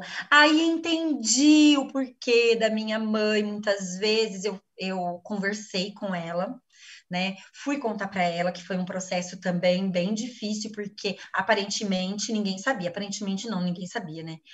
É, então eu marquei, essa pandemia veio, a gente não podia mais se ver pessoalmente, e aí eu fui limpando. E só que eu falava, gente, eu preciso pôr isso para fora, eu preciso saber o que aconteceu, se alguém sabe, se ninguém sabe, né, o que que foi. Aí um dia, meu marido tinha uma reunião em Ribeirão Preto, que minha mãe é de Ribeirão Preto, eu sou de Jaú, e aí eu aproveitei a carona e fui conversar com ela. Só que eu ainda estava muito ferida, muito dolorida, eu ainda estava no processo de limpeza. Aí choramos muito, tudo. E ela falou que ela não realmente ela não via, ela não percebia. Porque eu, eu, eu aí eu fui, aí você vai lembrando de muita coisa. Eu fui linkando que eu eu era uma criança que eu vivia assada, não, não era assada, eu vivia machucada. É, eu tinha oito anos, nove anos, e ela me passava uma pomadinha, que eu lembro que chamava caladril, né, que eu, que eu, que eu que eu vi numa cena que ela dá a pomadinha para um caminhoneiro e eu fico desesperada, porque eu, eu tinha, ardia muito e aquela pomadinha aliviava. Então eu questionava, ela falava, mãe, como que uma criança de 7, 8 anos tá assada se eu não uso fralda, se eu não faço xixi na calça? Você tinha que olhar, você tinha que ver isso. Ai, filha, eu não via. Ai, aí ela me contou N situações que meu pai mexia com um monte de mulheres, com um monte. E eu falei, você nunca imaginou que ele mexesse com a sua filha? Ai, não. E aí eu fui entender que para ela era melhor que ela não visse, porque ela não ia tomar atitude nenhuma. Ela, ela não ia largar dele, porque ele era o provedor, ele era o dono da grana, ela não tinha nada, ela era muito pobre quando se casou, ela não tinha para onde voltar. Aí eu entendi que ela tinha mais medo da pobreza do que de apanhar dele. Ai, filho, então, ó, as coisas que passar. Se você esqueceu, era para estar no esquecimento. Tem coisa que esqueceu que era melhor esquecer. E aí isso salta, né? Porque não era você lá. E daí eu fui limpando, limpando, para eu conseguir conversar com ela, porque imagina a raiva de criança, aí você entende que realmente é o condicionamento dela. Você tem que entender que aquela pessoa age assim e ela estava dando o melhor que ela podia, com o entendimento que ela tinha na época. É engraçado isso, né? Mas você olha, você passa a olhar assim. E aí, eu a hepatite baixou. Baixou. Fui no médico. Doroti, que exames são esses? Cortou cortisona, cortou tudo, ficou só com uma vitamininha para a gente controlar. Volta daqui seis meses, nananã. Aí ele foi o primeiro que eu contei, porque eu falei, eu tava ainda, eu ainda me sentia humilhada, sabe, gente? Você se sente diminuída, humilhada, todos esses sentimentos estavam aqui. Se alguém passou por uma situação assim e ainda lembra, eu não, eu tive N situações né? Se depois quiser conversar privado, tô aberta. Eu me sentia humilhada, eu me sentia diminuída. Esses sentimentos estavam todos dentro de mim. Eu não conseguia falar sobre isso. Eu me sentia minúscula, minúscula, suja. Como que isso aconteceu comigo? Uma mulher perfeita, casada, três filhos, uma vida maravilhosa. Como? Na minha família? Como assim? Hoje eu estou aqui expondo a minha família. Gente, família. Família que muitas vezes tá lá, a família toda unida no Natal, mas e o resto do ano? O que, que acontece dentro dessa família? Né? E é, e acontece na família de todo mundo. Não, todo mundo não, mas de muitas pessoas. Aí, tá. A hepatite baixou. Aí contei pro meu médico. Ah, mas pode ser que a sua imunidade subiu muito é, por, por causa das emoções que você trouxe. E agora acalmou, baixou. Isso é imunidade, isso não sei o que, não sei o que. Aí continuou a conversa, continuou a conversa, continuou a conversa. Aí ele começou a me contar uma série de coisas que ele também já tratou, que era de fundo emocional. Aí eu falei, falei, ah, aí foi soltando. Ele falou: olha, então vamos fazer o seguinte: vamos observar, vamos controlar. Toma esse remedinho aqui, que é uma vitamina, não vou tirar tudo, vamos observar. Você volta só daqui seis meses. E assim eu estou. Olha meu rostinho fininho, não tomo mais cortisona, não tomo mais nada. E aí eu tinha um outro problema, hormonal. Eu sangrava Por que, que eu sangrava, né, Paula? Misericórdia, amiga, é revolução. Eu falei. Eu sangrava! Né? É, aí era assim. Olha, ou você entra na menopausa, né? Ou você tem que tomar um remédio para parar de menstruar, porque eu menstruava e aí eu tinha uma hemorragia e não parava, eu tinha que tomar coagulante, né? Para parar de me vir, porque não cicatrizava. E tal, tal. Aí comecei a tomar um remedinho direto para não menstruar. Aí comecei a fazer os processos. E chofe sangue, com remédio mesmo. Olha, eu sangrei mais duas vezes depois que eu comecei o Open com remédio mesmo. Aí eu falei: quer saber? Não tá adiantando nada, eu vou parar esse remédio e vou ver o que aconteceu, né? E, e com os processos. Nunca mais sangrei, amiga. Puta Nunca mais tive problema nenhum, nenhum. Meus seios ficavam inchados, era hormônios. Nossa, era um problema assim. Acabou. Acabou. Você não tem noção da pessoa aqui. Entendeu? Eu tenho, amiga. Se você está aqui hoje de pé, linda, sorrindo, é. viva, contando essa história, com essa consciência, apesar de tudo que você passou, de todas as adversidades e é, trazendo essa ideia, porque assim, né? Claro, todo mundo se apega ao fato, o, a ideia do humanamente falando, né? Mas nós que já estamos aqui no movimento e tal, para nós o que, o que mais toca é a ideia de trocar toda a dor por amor, né? É a consciência é. que vem, a nova consciência, né? Igual tem uma amiguinha nossa ali fazendo um comentário. Ai, que mãe, hein? Que, que tipo assim, querendo dizer, que mãe, filha da puta, que, que pai, não sei o quê. Tipo, né? não, né? Porque é, é, a dor que cada um carrega ali no seu mundo é. interno, é. dizendo que absurdo fazer isso. Esse papel não condiz com essa postura. Mas a gente não sabe o que cada um carrega dentro de si. Então a gente vai aprendendo a separar o lado de fora, o que você vai fazer do lado de fora com o que acontece, do seu mundo interno. Porque enquanto você carregou ódio, raiva, indignação e dor a respeito do que você passou, a respeito do seu pai, da sua mãe, da sua avó, você era a única doente. Eles Isso. não estavam doentes porque você odiava eles. Eles não estavam doentes pela tua indignação. Então, quando eu me machuco por dentro com ódio, raiva, indignação, dor, peso, etc., eu me, eu me destruo. Não é que eu consigo destruir ou afetar o outro através da minha dor e indignação. E a gente não aprende isso no humanamente falando. A gente aprende que a gente tem que odiar e se indignar para que algo seja feito e resolvido. Isso é a maior mentira que poderiam contar para nós. Nós podemos adquirir paz e amor interno a respeito de tudo e do lado de fora, com sabedoria, está fazendo o que tem que ser feito, é aquilo que eu sempre falo. Aconteceu uma coisa do lado de fora, você vai resolver do lado de fora. Você foi assaltado, você chama a polícia. Se acontecer alguma coisa com você, você chama, sei lá, quem que você vai resolver. Se foi caluniado, você processa. Mas se do seu lado de dentro você alimentar o ódio, a raiva, a indignação, a sensação de injustiça, etc., o único que adoece é você. O outro continua ação. É essa maturidade que a gente não aprendeu. É, e sabe o que é interessante, Paula? Que, que aí eu fui vendo, é isso que você falou mesmo. Aqui, gente, abre a cabeça, você começa a ver como funciona um lado, como funciona o outro, o porquê de tudo, né? Uh, como funcionava a família toda. E, e, e, e, é bom para mim, é porque sou eu que estou me libertando das interpretações que eu dei né? Não tem a ver com o outro. Ela estava fazendo o seu melhor. Eu achava que ela podia ter feito diferente. E, né? É cada um é um. Cada um teve uma educação, uma vivência, um conteúdo. E, e, é interessante esse lado que a, a, eu ainda não havia conversado com os meus irmãos né? Por a pandemia, nananã, e eu tava limpando, eu tava bem, tava tudo gostosinho. Aí conversei com você, você falou, Dô, você topa fazer uma live? Eu falei, ah, tô super tranquila, topo. Aí, pá! Como que eu vou fazer uma live sem ter conversado com eles?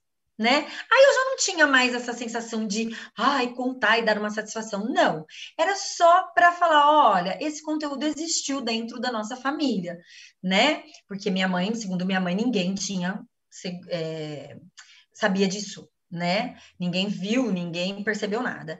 Aí liguei para o meu irmão, o do meio, que, tadinho, ele tem uma série de problemas assim de saúde no sentido de síndrome do pânico, isso, aquilo, aquilo que hoje eu vendo, tudo que eu passei, tá tudo dentro dele, tem como ele se tratar, né? Só que ele tem que abrir a cabecinha dele também.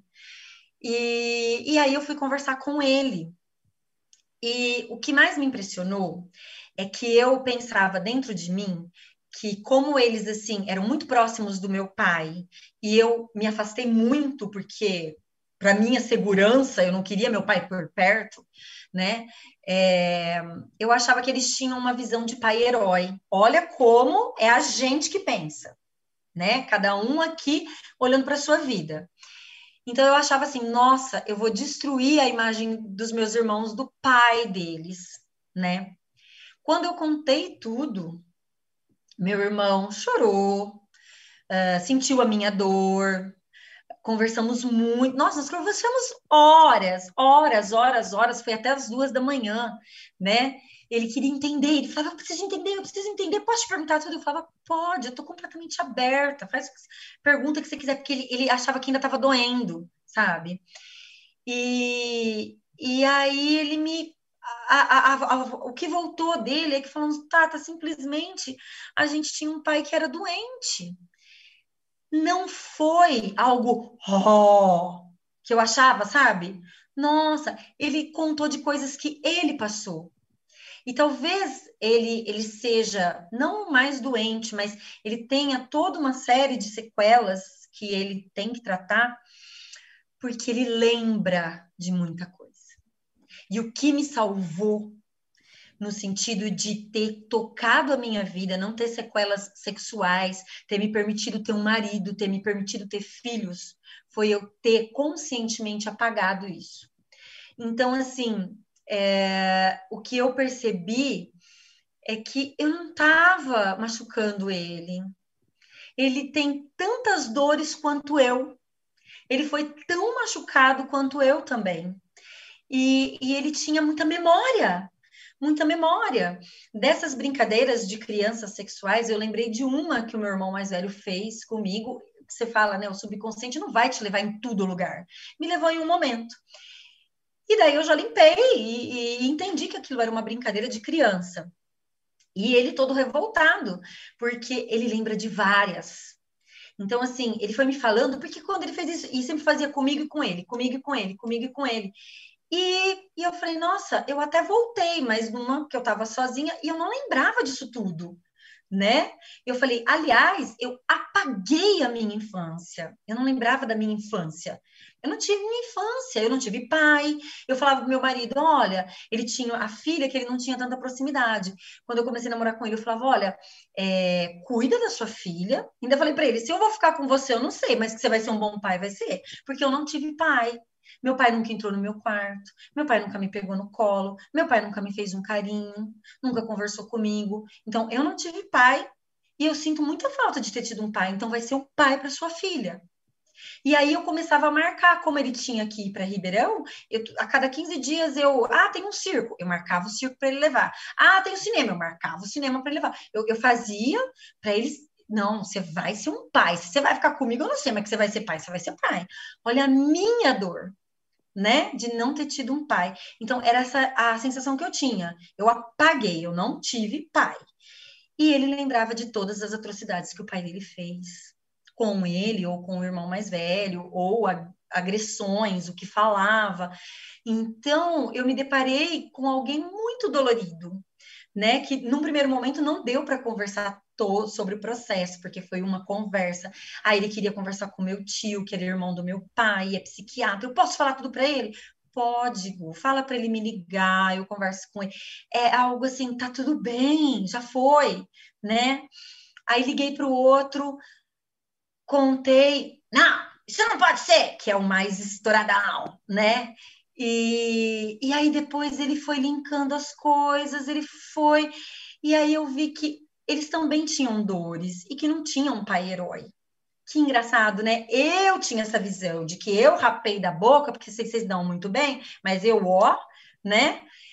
E não tinha isso, e eu fui muito acolhida por eles. Eu tinha uma sensação que eu tratei esta semana, depois que marcou a live, de que eles não iam acreditar em mim. Eu voltei uma umas várias cenas que as pessoas falam assim: ai, não é verdade, você tá mentindo. E até chegar na barriga da minha mãe, entender como isso aconteceu, de onde veio isso. E, e eu limpei ontem, fiz uma mega limpeza e, e não veio deles isso, sabe? Era, era possível que isso acontecesse. Não era algo, ó, oh, fora do normal. Isso foi muito, muito bom, esse retorno, que a gente acha que vai acontecer alguma coisa ruim, né? E aí, quanto a trabalho? Bom, aí a Dorothy se derrubou na cama, fez um monte de limpezas, pandemia acontecendo e o marido trabalhando, e eu soltando o marido. Por quê? Um homem provedor, para mim, era muito perigoso, um homem muito poderoso. Porque um homem poderoso oprime, agride, machuca. Então, ele de vez em quando tem que fazer umas cagadas. Então, ele ganhava dinheiro e perdia dinheiro, ganhava dinheiro e perdia dinheiro. Então, ele estava sempre ali. Então, ele precisa de mim, porque tem que precisar, porque não, eu tenho que ser do mesmo tamanho que ele. Senão, eu tô ferrada, porque minha mãe era pequena, eu tinha que estar tá ali, pau a pau. Aí eu percebi que eu precisava ter o um movimento de ir para a vida, porque eu já tinha feito N limpezas e eu não saía daquele chão. E eu percebi que eu tinha que tirar aquela menininha do chão. Filha, você tem que levantar e se jogar aí para a vida.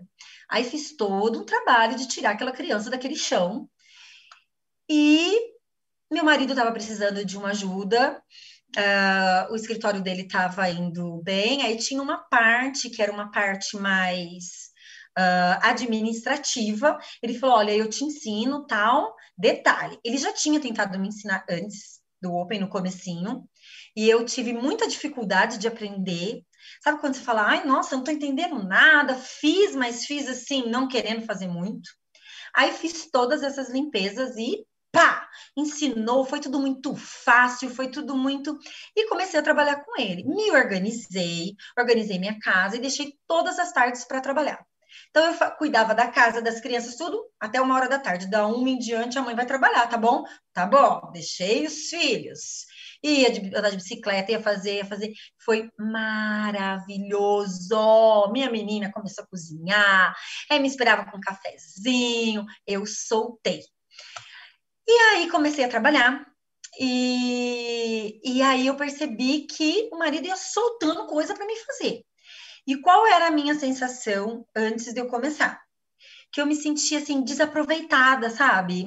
Eu falava, nossa, eu tenho mais coisa para dar e tô aqui desperdiçada. Eu tenho potencial e, e vou ficar só aqui em casa, né? Menina, esse homem começou a soltar coisa para mim fazer, coisa para mim fazer, coisa para mim fazer, e foi pulando desconforto, e foi pulando desconforto.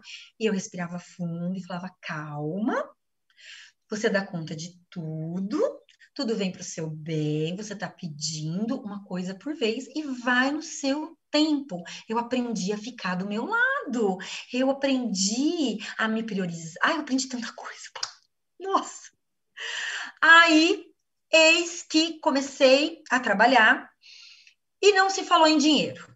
Olha isso, gente! Não se falou em dinheiro, porque eu estou trabalhando para o meu marido, meu marido ganha dinheiro, eu ganho dinheiro. Então tá tudo bem. Mas não vinha diretamente para mim. Aí fiz, aprendi aquilo, fui aprendendo mais coisa, mais coisa, e aí tinha umas pendências lá. Ele falou assim: olha, é, vê se você consegue arrumar essas pendências para mim, que aí entrou a parte de vendas. E eu estava só no administrativo. Aí eu falei, ai meu Deus, eu vou ter que ligar, eu vou ter que falar com as pessoas, eu vou ter que me expor, né? Olha eu aqui, eu vou ter que me expor. Aí eu falei, bom, eu vou, vou sim, tô, tô aqui, né? Tô num processo de crescimento, tô do meu lado. Ele falou, olha, o não eu já tenho dessas pessoas, eu não consegui. Vai lá, se você conseguir, o não a gente já tem. Falei, então tá. Aí liguei e tal, aí uma foi por telefone. E aí a pessoa falou: ah, eu fecho, vou fazer sim. Ai, agora você falando, expliquei do meu jeito, porque eu não era técnica naquilo, não era nada, né? Eu só fazia e eu expliquei o que eu entendi. Eu falei, vai, vou, vou fazer. Então, falei, ela vai fazer. Ela vai. Aí ele falou, hum, ninguém conseguiu. Você conseguiu? Eu falei, eu consegui. Aí a mulher, pá, ia fazer. Aí uma pendência menos. Aí tinha lá uma outra pendência, tá, um senhor, ó, você vai visitar ele, tá o horário, tal, tal, tal, eu não vou estar tá aqui, não sei o quê. Paula, pensa numa tremedeira. Meu Deus, eu vou ter que ir lá, meu Deus, eu vou ter que falar. E, e, e né? Eu sou capaz, nada de ruim vai acontecer. Você já tem o não. Eu sou capaz, eu sou capaz, eu sou capaz. E lá fui eu. Aí cheguei com aquela expectativa, todo homem não tava. Volta amanhã. Eu falei, ah, ah. Aí tá. Aí eu procrastinava as coisas. O voltar amanhã eu não ia voltar nunca mais.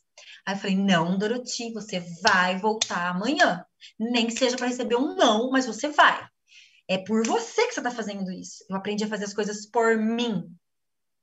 Aí fui lá tudo, expliquei tudo para o homem, conversei com o homem. Eu tremia dos pés à cabeça, mas estava lá inteira, falando, não sei o quê. E como eu não conseguia explicar muita coisa aprofundada, que eu não tinha tanto conhecimento, eu tinha começado. Ah, eu posso marcar uma reunião com o seu contador? Posso, não sei o quê? Pode, você vai lá. Aí eu falei, vou, lógico que eu vou, vou nada. Aí eu levava quem entendia, né? Mas eu falei, já consegui o contador, quer dizer, da, agora eu explico tudo direitinho, que não era eu que ia explicar, eu ia levar a pessoa que tinha que explicar certinho. Eu estava só vendendo.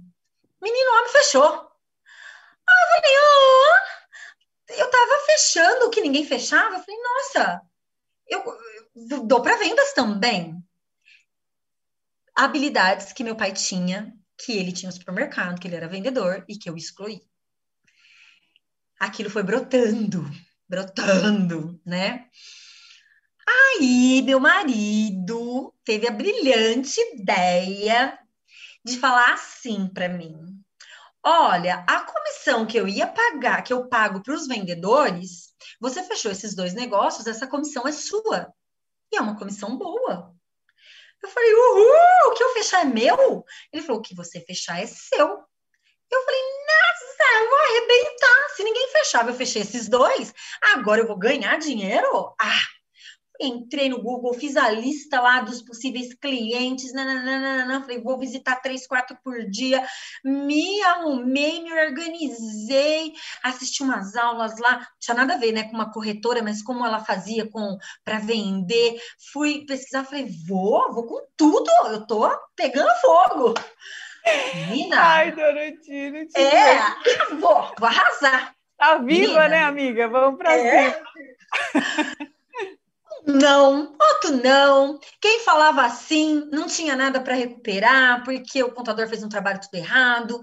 Menina, e eu conseguia os sims. Teve um cara que era tipo quatro empresas, eram só dele. E falou: Eu quero que você vá lá e faça uma reunião com o meu contador. Falei: Tô rica! Ai, meu Deus do céu, tô, né? Cheguei lá, não tinha nada, o contador fazia tudo certo, não tinha nada para mim lá. Eu falei, ai, tô pobre. E, menina, era assim, quem falava assim, não tinha, tava enrolado, ou alguns já tinham feito.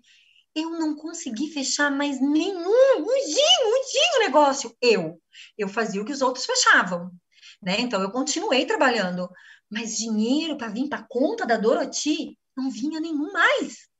Eu falei, epa, aí, autoobservação, tá, peraí. Eu tava fechando coisas que ninguém fechava, sem tá ganhando nada. A partir do momento que eu ganho, e ó, gente, o consciente, e eu fiz mil planos, eu vou ganhar muito dinheiro, porque tô dominando. Muito fácil isso. Consciente, de repente, eu falei: opa, tem um não gigante para mim, para mim ganhar dinheiro. Como era a minha relação com o dinheiro? Porque para cair na conta do marido, eu quero uma vida gostosinha. Mas e a Doroti poderosa? E a Doroti cheia do dinheiro? Como que ia ser? Haja presente para os filhos, né, amiga? Então, Puta merda, ia comprar o Walt Disney para as crianças agora. Eu estragar tudo, Já né? tinha soltado, falou, eu vou comprar o quê? Antes é. dava para comprar uns negocinhos divertidos, agora são teus filhos, vou precisar desse dinheiro para quê? Perdeu o sentido. É, aí o que, que eu entendi? Que eu ainda não fiz essa limpeza, né? Porque assim, foi tudo acontecendo muito rápido, foi agora, né? No final do ano tal eu entendi que eu ainda não entrei, mas eu fui perguntando para o subconsciente, né? O excesso de dinheiro que era o meu pai machucava, né? Então, meu pai era o cara muito provedor, muito poderoso, o cara que tinha o dinheiro e falava: você faz isso ou você faz aquilo. Então, o excesso machucava. A falta de dinheiro da família da minha mãe também machucava. Minha mãe não conseguia se separar dele para voltar, os pais não queriam ela de volta com o filho porque não tinha condições. Então, tanto o excesso como a falta do dinheiro me causavam dor. Então eu quero, olha, Paula, o que veio para mim, eu quero essa desgraça longe de mim, o suficiente para mim viver. Eu não quero excessos de dinheiro, eu não quero um marido muito poderoso, mas eu também não quero a falta. E outra, então, né, amiga? Mim, não. É assim, na mão, na mão dele pode funcionar bem. Mas o que será que eu posso me tornar se isso vier na minha isso mão? Que medo de me tornar parecida com o papai. Isso! É, porque eu já sou usada, eu já sou guerreirona, eu já vou para frente. Eu tô vendendo. Se esse dinheiro vier, e se eu me tornar aquele monstrão? Não vou, não vou correr o risco. E mais, e mais que me veio. Menina, é, você começa a puxar para o subconsciente, você tá lá, tá numa aula de dança. De repente veio assim. E se você ganhar muito dinheiro, porque eu julguei minha mãe que não tinha dinheiro e não largava do meu pai. Você vai ter que deixar sua família. Você ama sua família. Você quer deixar sua família? Não, porque uma mulher poderosa que ganha muito dinheiro pode ir embora. Você quer ir embora? Menina, eu falei, Deus, eu quero dinheiro bem longe de mim. Porque quem eu vou ser? Eu vou me tornar o papai. Né? E eu falei, não, eu não quero isso. Nossa, assim, eu não voltei para limpar. Eu só tive essa consciência de como o dinheiro para mim tem que ficar na mão do marido, não muito, vai ganhar muito, perde um pouco. Não, é, é, impressionante. E eu fui soltando tudo isso. Ele, graças a Deus, está vivendo a vida dele. E aí, olha que interessante. Tá. E aí, dezembro, fiz um trabalho maravilhoso, fechamos um dezembro maravilhoso, fomos passear, viajar, nanã, e os planos para janeiro, e a vida dele correndo, e ele tem um, um escritório, a sede numa outra cidade, e aqui era uma filial. Aí ele chegou para mim, é, começou as primeiras semanas de janeiro e falou assim: olha, é, tenha paciência, nós estamos num momento de transição, as coisas lá cresceram muito.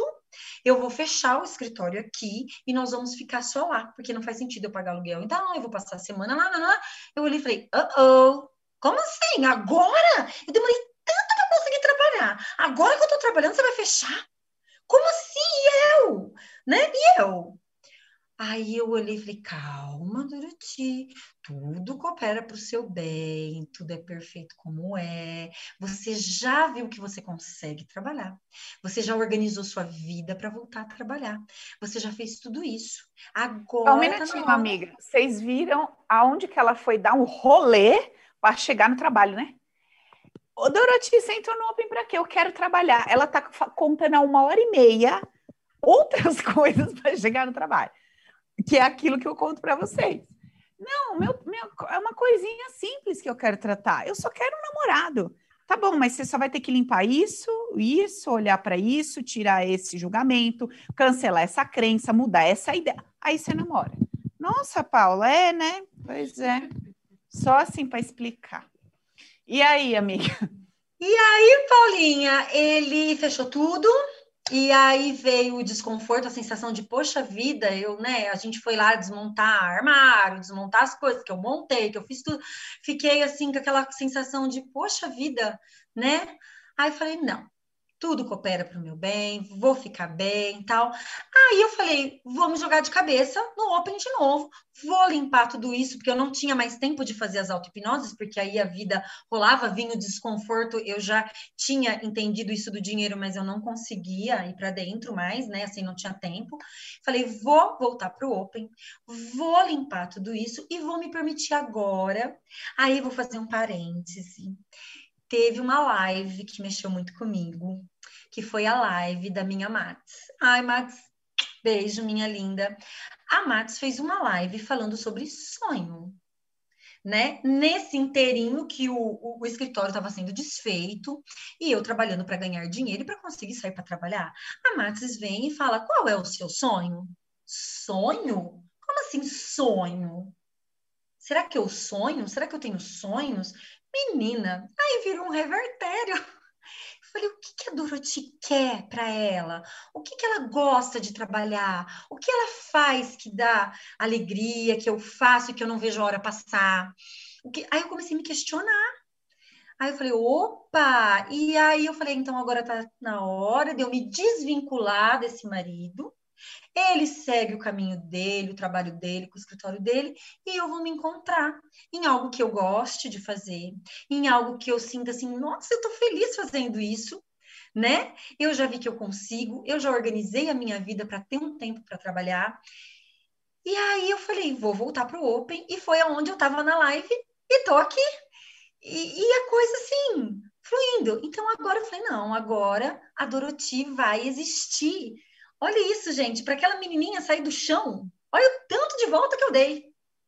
Mas olha, assim, eu me sinto assim gigante de estar tá aqui falando isso, né? Porque toda essa primeira parte que era bem difícil, todo esse processo que eu fiz, que envolveu minha família inteira, Uh, uma coisa que, que eu fazia com os meus filhos e que eu entendi e que eu limpei e olha como às vezes a gente olhar alguém que tem uma determinada situação, uh, faz uma determinada atitude que a gente não considera boa, tem amor por trás daquilo.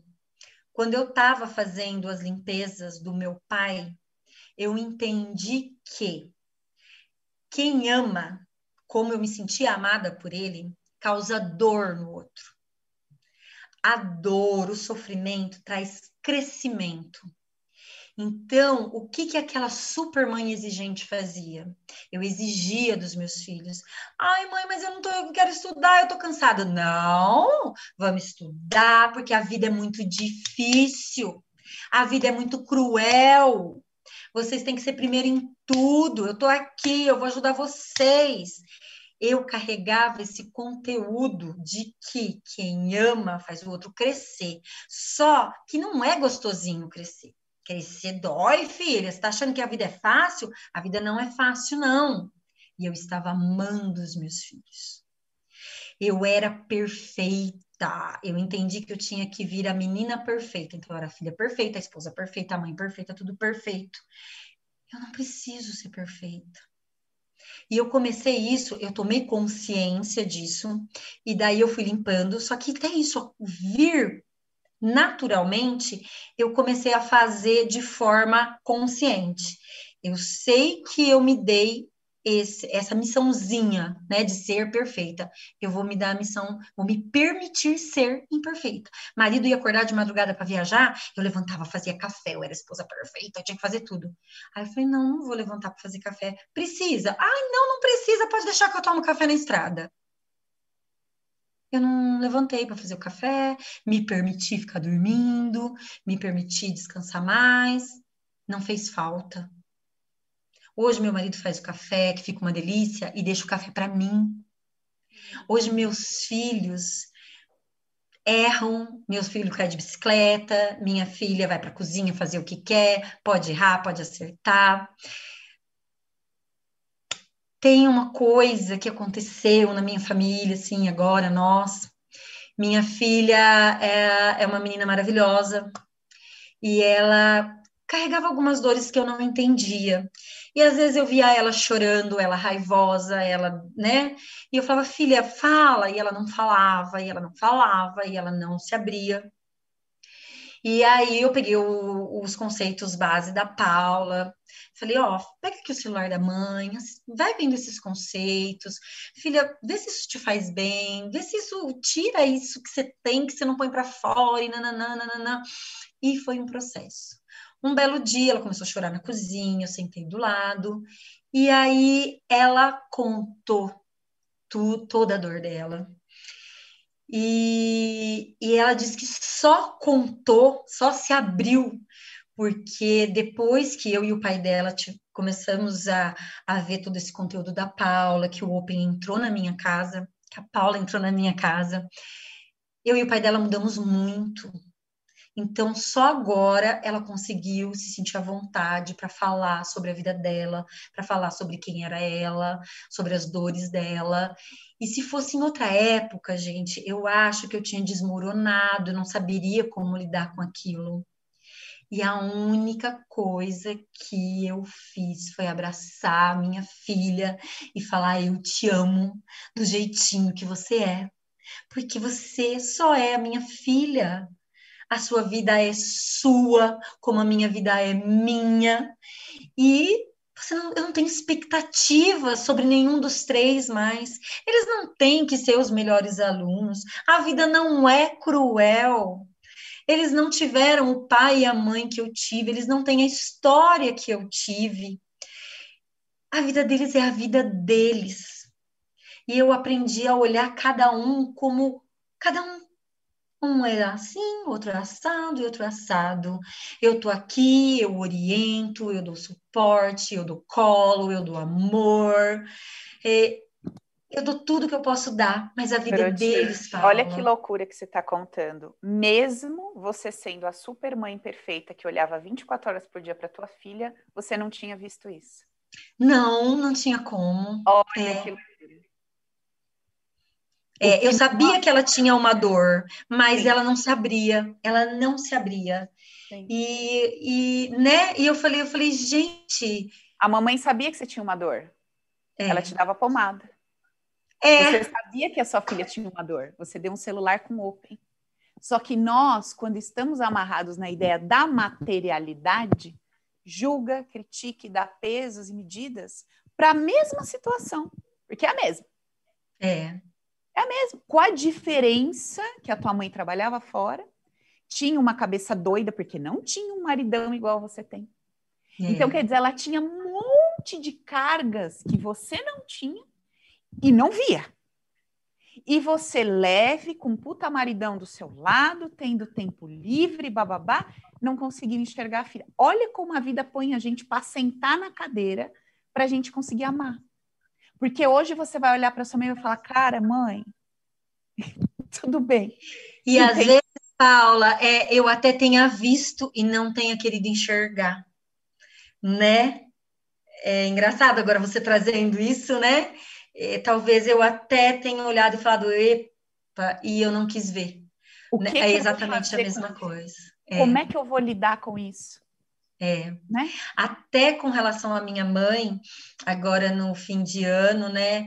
É, depois, agora, esses dias ela teve aqui em casa e a gente conseguiu conversar abertamente, porque aí já tinha conversado com os meus irmãos, tudo, e eu trouxe assuntos bem fortes e a gente conseguiu conversar sem discussão, sem raiva, limpou. Não tem mais nada, não tem mágoa, não tem mais nada. É aquilo que você enxerguei ela grande, que ela dava conta sim, que era o, o condicionamento dela para a vida que ela teve e que estava tudo bem e essa mãe se tornou tão leve, grande, né? Não preciso mais fazer as coisas dela para ela. É, nossa, como este treinamento é magnífico magnífico, Paula, magnífico. Eu não, eu não tenho o que falar. Minha vida se transformou. Essa dor que poderia ter me afundado se tornou simplesmente uma história. É um acontecimento, aconteceu comigo. Passei, limpei. É, é um processo que você vai ter que fazer. Você não, não vai fazer sozinho, né? Mas tá tudo ali para ser feito. E olha, e eu aqui hoje, ai, tô tão feliz. Eu falei, eu tava tão nervosa que eu falei, ai, eu acho que eu vou ficar tão nervosa que vai me dar um branco. Ó o caderninho aqui do lado, ó, tudo anotado. Porque eu falei, vai me dar um branco, não vou conseguir falar nada. Gente, eu consegui falar tudo, tudo, tudo, tudo, tudo. Nossa, amiga, você tem noção de quantas pessoas vão se beneficiar com a sua história de vida, com que você. Cara, eu tô até me tremendo aqui, assim, porque esse resgate, né? Você resgatou tua alma, você resgatou tua essência, você resgatou tua vida, você, né? A sua vida que estava por aí, essa energia, essa na verdade, não é que a tua vida estava por aí, porque você tocou a vida, mas a vida da Dorothy, você tocou uma vida. né? Isso. Mas a tua vida, a tua essência, como você disse que ficou lá estiradinho no chão, você pegou no colo, você alimentou, você nutriu e botou para viver, botou para rodar e está experimentando tudo isso hoje. E o mais é. lindo, amiga, é que não é uma coisa pontual, que é aquilo que eu sempre digo, né? Quando a gente procura um socorro de alguém, uma terapia ou qualquer coisa, você vai lá e procura por aquilo pontual. E você vai lá e resolve aquilo. Então, talvez hoje, se eu tivesse te atendido, você estaria tratando. Ah, me liberei dessa dor do, do abuso. Tá, beleza. Mas você não estaria contando todo esse resto que você contou. Porque você aprendeu a viver a vida. A vida real que vai te trazer todos os dias uma novidade. Como foi o teu filho que caiu da bicicleta, como foi o teu marido que hora tá ali, hora não tá, como ele a empresa mudou para longe, como você foi tentar vender e a venda não rolou, e depois você descobriu que você quer uma coisa diferente, como foi a história que tua filha sentou com você e te contou. Todos os dias vai ter uma novidade. Só que você tem uma caixa de ferramentas. Você sabe aonde uhum. você vai uhum. buscar socorro. E não é em alguém, é dentro de você. Cara, você quer é, libertação, liberdade maior do que a gente poder buscar toda e qualquer resposta dentro da gente? É. E olha, Paula, a, a, a, o amor assim cresce tanto dentro da gente, essa coisa de compartilhar, que, por exemplo, hoje eu estou fazendo essa live porque olha que interessante, né? É, é, isso tudo que você bolou, né? Assim, uh, eu assisti a live da Leia e caíram muitas fichas quando ela falou do, do marido provedor. Eu achava que meu marido não era provedor, eu achava que não estava bom. Eu, assim, eu vivia, é, não procurando felicidade mesmo, eu, eu vivia procurando problema. E a hora que ela começou a falar, eu falei: peraí, faz 20 anos que eu não trabalho. Olha a vida que eu tenho. Olha, meu marido não é provedor? E de onde que é o dinheiro, então, se ele não é o provedor? Quem? Quem que está fazendo? Como a gente enxerga as coisas assim de uma forma que não é real, que não é real. Eu falei, meu Deus do céu, se esse homem não é provedor, eu já estava passando fome com meus filhos, né? E tanta viagem, tanta festa, e tudo esse conforto. De onde que saiu isso? Ah, não, mas não, mas podia ter mais. Ah, podia. Olha que loucura, né? E, e o lance da pobreza e da riqueza. Um dia com alguém que eu assisti, você falou: ah, a pessoa, se ela é, foca nesse negócio, não é que ela gosta da riqueza, não, ela odeia a pobreza. Poxa vida, se eu tô com uma vida estável economicamente, um dinheiro guardado, e eu tô preocupada, eu tô, não, eu não tô preocupada com a riqueza, eu tô é com medo da pobreza. Eu comecei a ver para onde estava o meu olhar. Mas eu via isso através das lives é muito interessante. A pessoa fala uma coisa, você fala, nossa, isso encaixou para mim. As coisas vão encaixando. Você fala, né? Então, quando você falou, vamos fazer, falei, vamos, porque pode ter muita gente na minha situação. Eu era é uma verdade, pessoa é comum né? Eu tinha um probleminha, um probleminha que eu não conseguia voltar a trabalhar.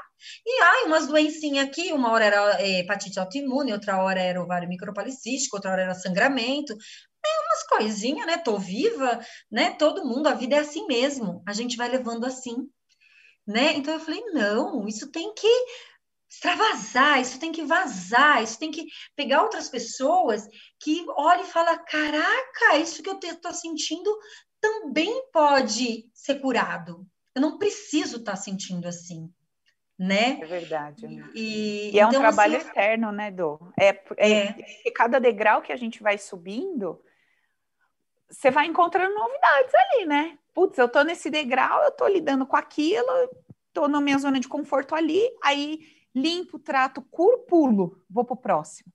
E assim sucessivamente pro resto da vida. Agora, pelo menos, você tem uma caixa de ferramentas, você aprendeu a limpar seu passado, você aprendeu a se manter no momento presente, e o futuro você tem a segurança de que o que vier, você está estruturado para lidar com aquilo. Ah, não vai doer? Vai. Não vai ficar surpresa? Vai. Não vai ficar abalada? Vai, mas você tem uma caixinha de ferramentas, você sabe o que fazer com aquilo que vem. Não, e autoobservação? Né? Você aprende a observar, você, a gente faz as coisas no automático. Você vai vivendo no automático. Quando você para e, e olha, que nem a situação do trabalho, peraí, até agora estava indo tudo bem. Entrou dinheiro, parou? Tem algo aí para mim. né? Você, você se sai daquela, daquela coisa da, do fora, né? Do reclamar, uhum. do, da, a sua energia não está mais nas coisas, não está mais fora, né? Tá dentro, é comigo, tem um negócio aqui, o que está acontecendo? Te olhar melhor. É assim que a gente vai ficando, né? É, eu sou muito grata a você, Paulinha, por esse método incrível. Ah, queria falar, eu sou do Open 3, ah, o pessoal do Open 3, eu falei lá, pessoal que eu vinha fazer a live. Gente, esse Telegram é uma terapia à parte. A gente faz uma terapia em grupo. É maravilhoso. Eu tenho assim amigos para a vida inteira, que a gente até já trocou o WhatsApp, porque ai, se acabou o Telegram, né?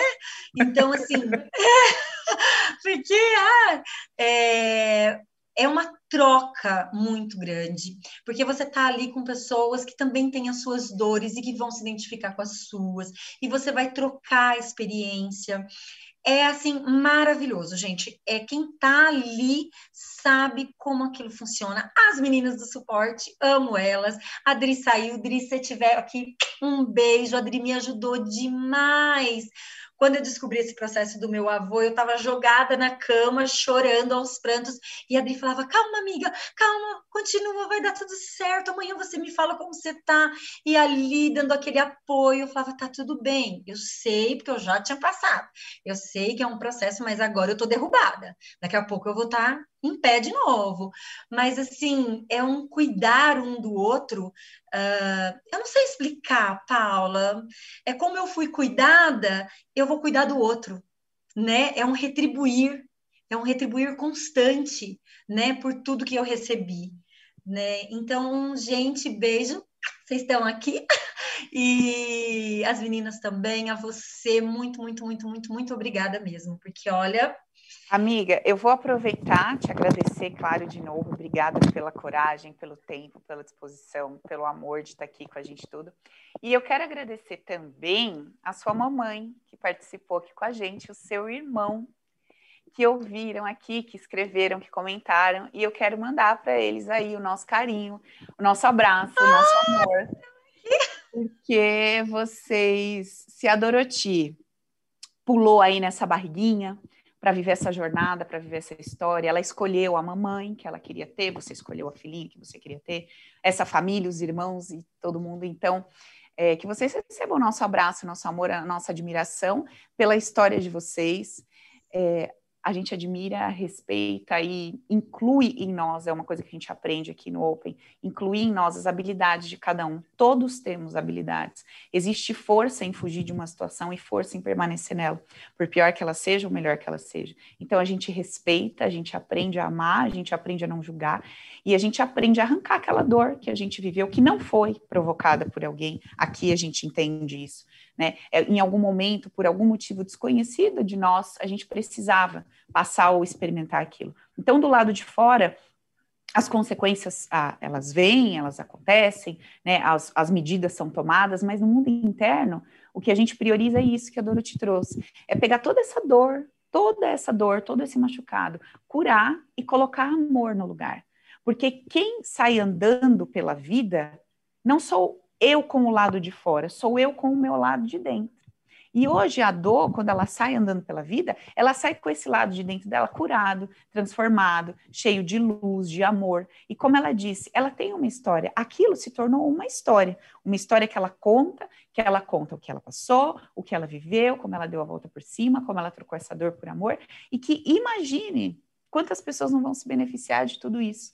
Quem sabe até um livro, né, amiga? Quem sabe até um blog, quem sabe até um trabalho em parceria com a gente, porque, olha, só para você ter noção, assim como você viveu isso, tem uma pessoa, ela ainda não se expôs aqui com a gente, mas ela é bem famosa na internet, assim, relativamente conhecida, e ela tinha muita indignação e muito, muito não compreender o conteúdo que eu trazia, porque ela foi abusada e estuprada na infância também. Então, de alguma forma, ela se sentia indignada quando eu explicava isso, de que inconscientemente ela se colocou naquela posição que ela não é um ser material, ela é um espírito antes de ser um ser material, que nada acontece por acaso ou por mera coincidência, e que o poder é dela de transformar aquela dor em amor e tal. Ela começou a acompanhar no começo com um pouco de indignação e raiva pela dor que ela tinha, mas depois ela foi entendendo, ela entrou no Open, ela fez o processo, e ela me mandou algumas mensagens assim que eu acreditei. Ela começou a passar o conteúdo para as alunas dela, para o pessoal dela, sem explicar muito bem de como é que era a coisa, mas trazendo essa ideia de amor. Então, igual você falou no começo, parece uma coisa meio estranha, uma coisa meio, né, contraditória, parece meio louco. Como assim? Vocês deviam estar discutindo a atitude desse pai e que ele devia ser morto, jogado numa cadeira elétrica, e vocês deviam estar julgando essa mãe, essa família que ninguém viu e não sei o quê. E em nenhum momento a gente olhou para fora aqui. Os personagens, pai, mãe e família, eles só foram entre aspas, utilizados para que a história fosse contada. Mas em nenhum momento foi atribuído a eles o poder de se mudarem para que a Dorothy tivesse cura, prosperidade alegria de viver. Então a gente aprende que o que a gente carrega aqui dentro não depende de como o outro se comporta, age ou faz. Depende do que, que eu vou fazer com o que a vida me apresenta. E principalmente compreender porque que eu estou me enfiando em buracos onde existem determinadas situações. Então a gente aprende tudo isso no Open. Miga, obrigada de todo o coração, obrigada mesmo, um abraço, um cheiro. Queria que você estivesse aqui comigo agora, para te agarrar bastante. Te agradecer, agradecer todo mundo que participou com a gente dessa live. Quem não esteve aqui, nossa, perdeu, cara, porque foi incrível. Quero disponibilizar para todo o nosso grupo do Open, a galera que está nos e-mails, porque foi lindo. Nossa, sem palavras, Dô, tô perdida aqui, não sei nem o que falar. Hoje estou boba. Também você falou bastante. Eu esperei tanto por isso, fiquei até ansiosa. Obrigada Ai, mesmo, consegui. amiga. Claro que ia conseguir, eu tinha certeza que você ia, no seu momento. E quem tiver aqui, que tiver nessa pegada de dar esse mergulho para dentro de si, cara, última chance hoje aí. Última chance não, né? A gente ainda vai deixar amanhã aberto, mas hoje a gente está com aquele bônus, o descontão aí do Open. Quem tiver nessa pegada de fazer esse mergulho, essa jornada interna, só vem. Beleza, amiga? Valeu, Paulinha. Amiga, obrigada, viu? Mesmo, Beijo. mesmo. Beijo. Beijo para toda a sua família que acompanhou aqui, meu carinho, meu respeito, o nosso amor a todos vocês. Brigadão, um beijo. Obrigada, obrigada. Gente, depois disso, falar mais o quê, né? Tomar um chá, deitar e só falar, rapaz, por onde eu começo? Por onde eu começo o meu? Por onde eu começo, o meu movimento é hoje que eu vou pegar essa força, esse entusiasmo, essa dedicação e vou mexer aqui dentro até limpar, até sarar, até curar. Não é isso? Ontem eu comecei outro processo meu aqui, né, Adriana? Adriana lá. Jantei com Adriana aqui ontem, papo vai, papo vem. Ela, menina, mas olha, tu sentou na tal cadeira. Eu falei, pois você viu? Ah, vamos aproveitar, já estamos aqui mesmo, amiga, já estou aqui, bora lá. Falei, tá bom, já logo me estirei no tapete, que eu gosto, se não for para fazer causando, eu nem faço, né, Adriana? Já me joguei, foi no tapete. Primeiro eu ajoelhei, ela fez, vai pagar os pecados de joelho. Falei, vou por aqui. Aí fui relaxando, me joguei no tapete. Foi só, como é que é que a gente fala, Adriana? Só rajada de glória e aleluia. Veio coisa do arco da velha, a gente limpa e trata e tal porque nós somos do mesmo tamanho, não é isso? Bruna, mas rapaz, o que que importa o que aconteceu com a filha da mulher, particularidade dela? Ela não compartilhou, não. Uma questão lá que ela teve que resolver e resolveu bem, tirou de letra. Dri, obrigada também, viu, amiga, por ontem, por tudo. Gente, obrigada, boa noite a todos. Amanhã tem mais, 19 horas, e amanhã tem presente para quem quiser dar o primeiro passo. Amanhã tem presente, tá bom? Beijo para vocês. Beijo aqui. Tchau, tchau.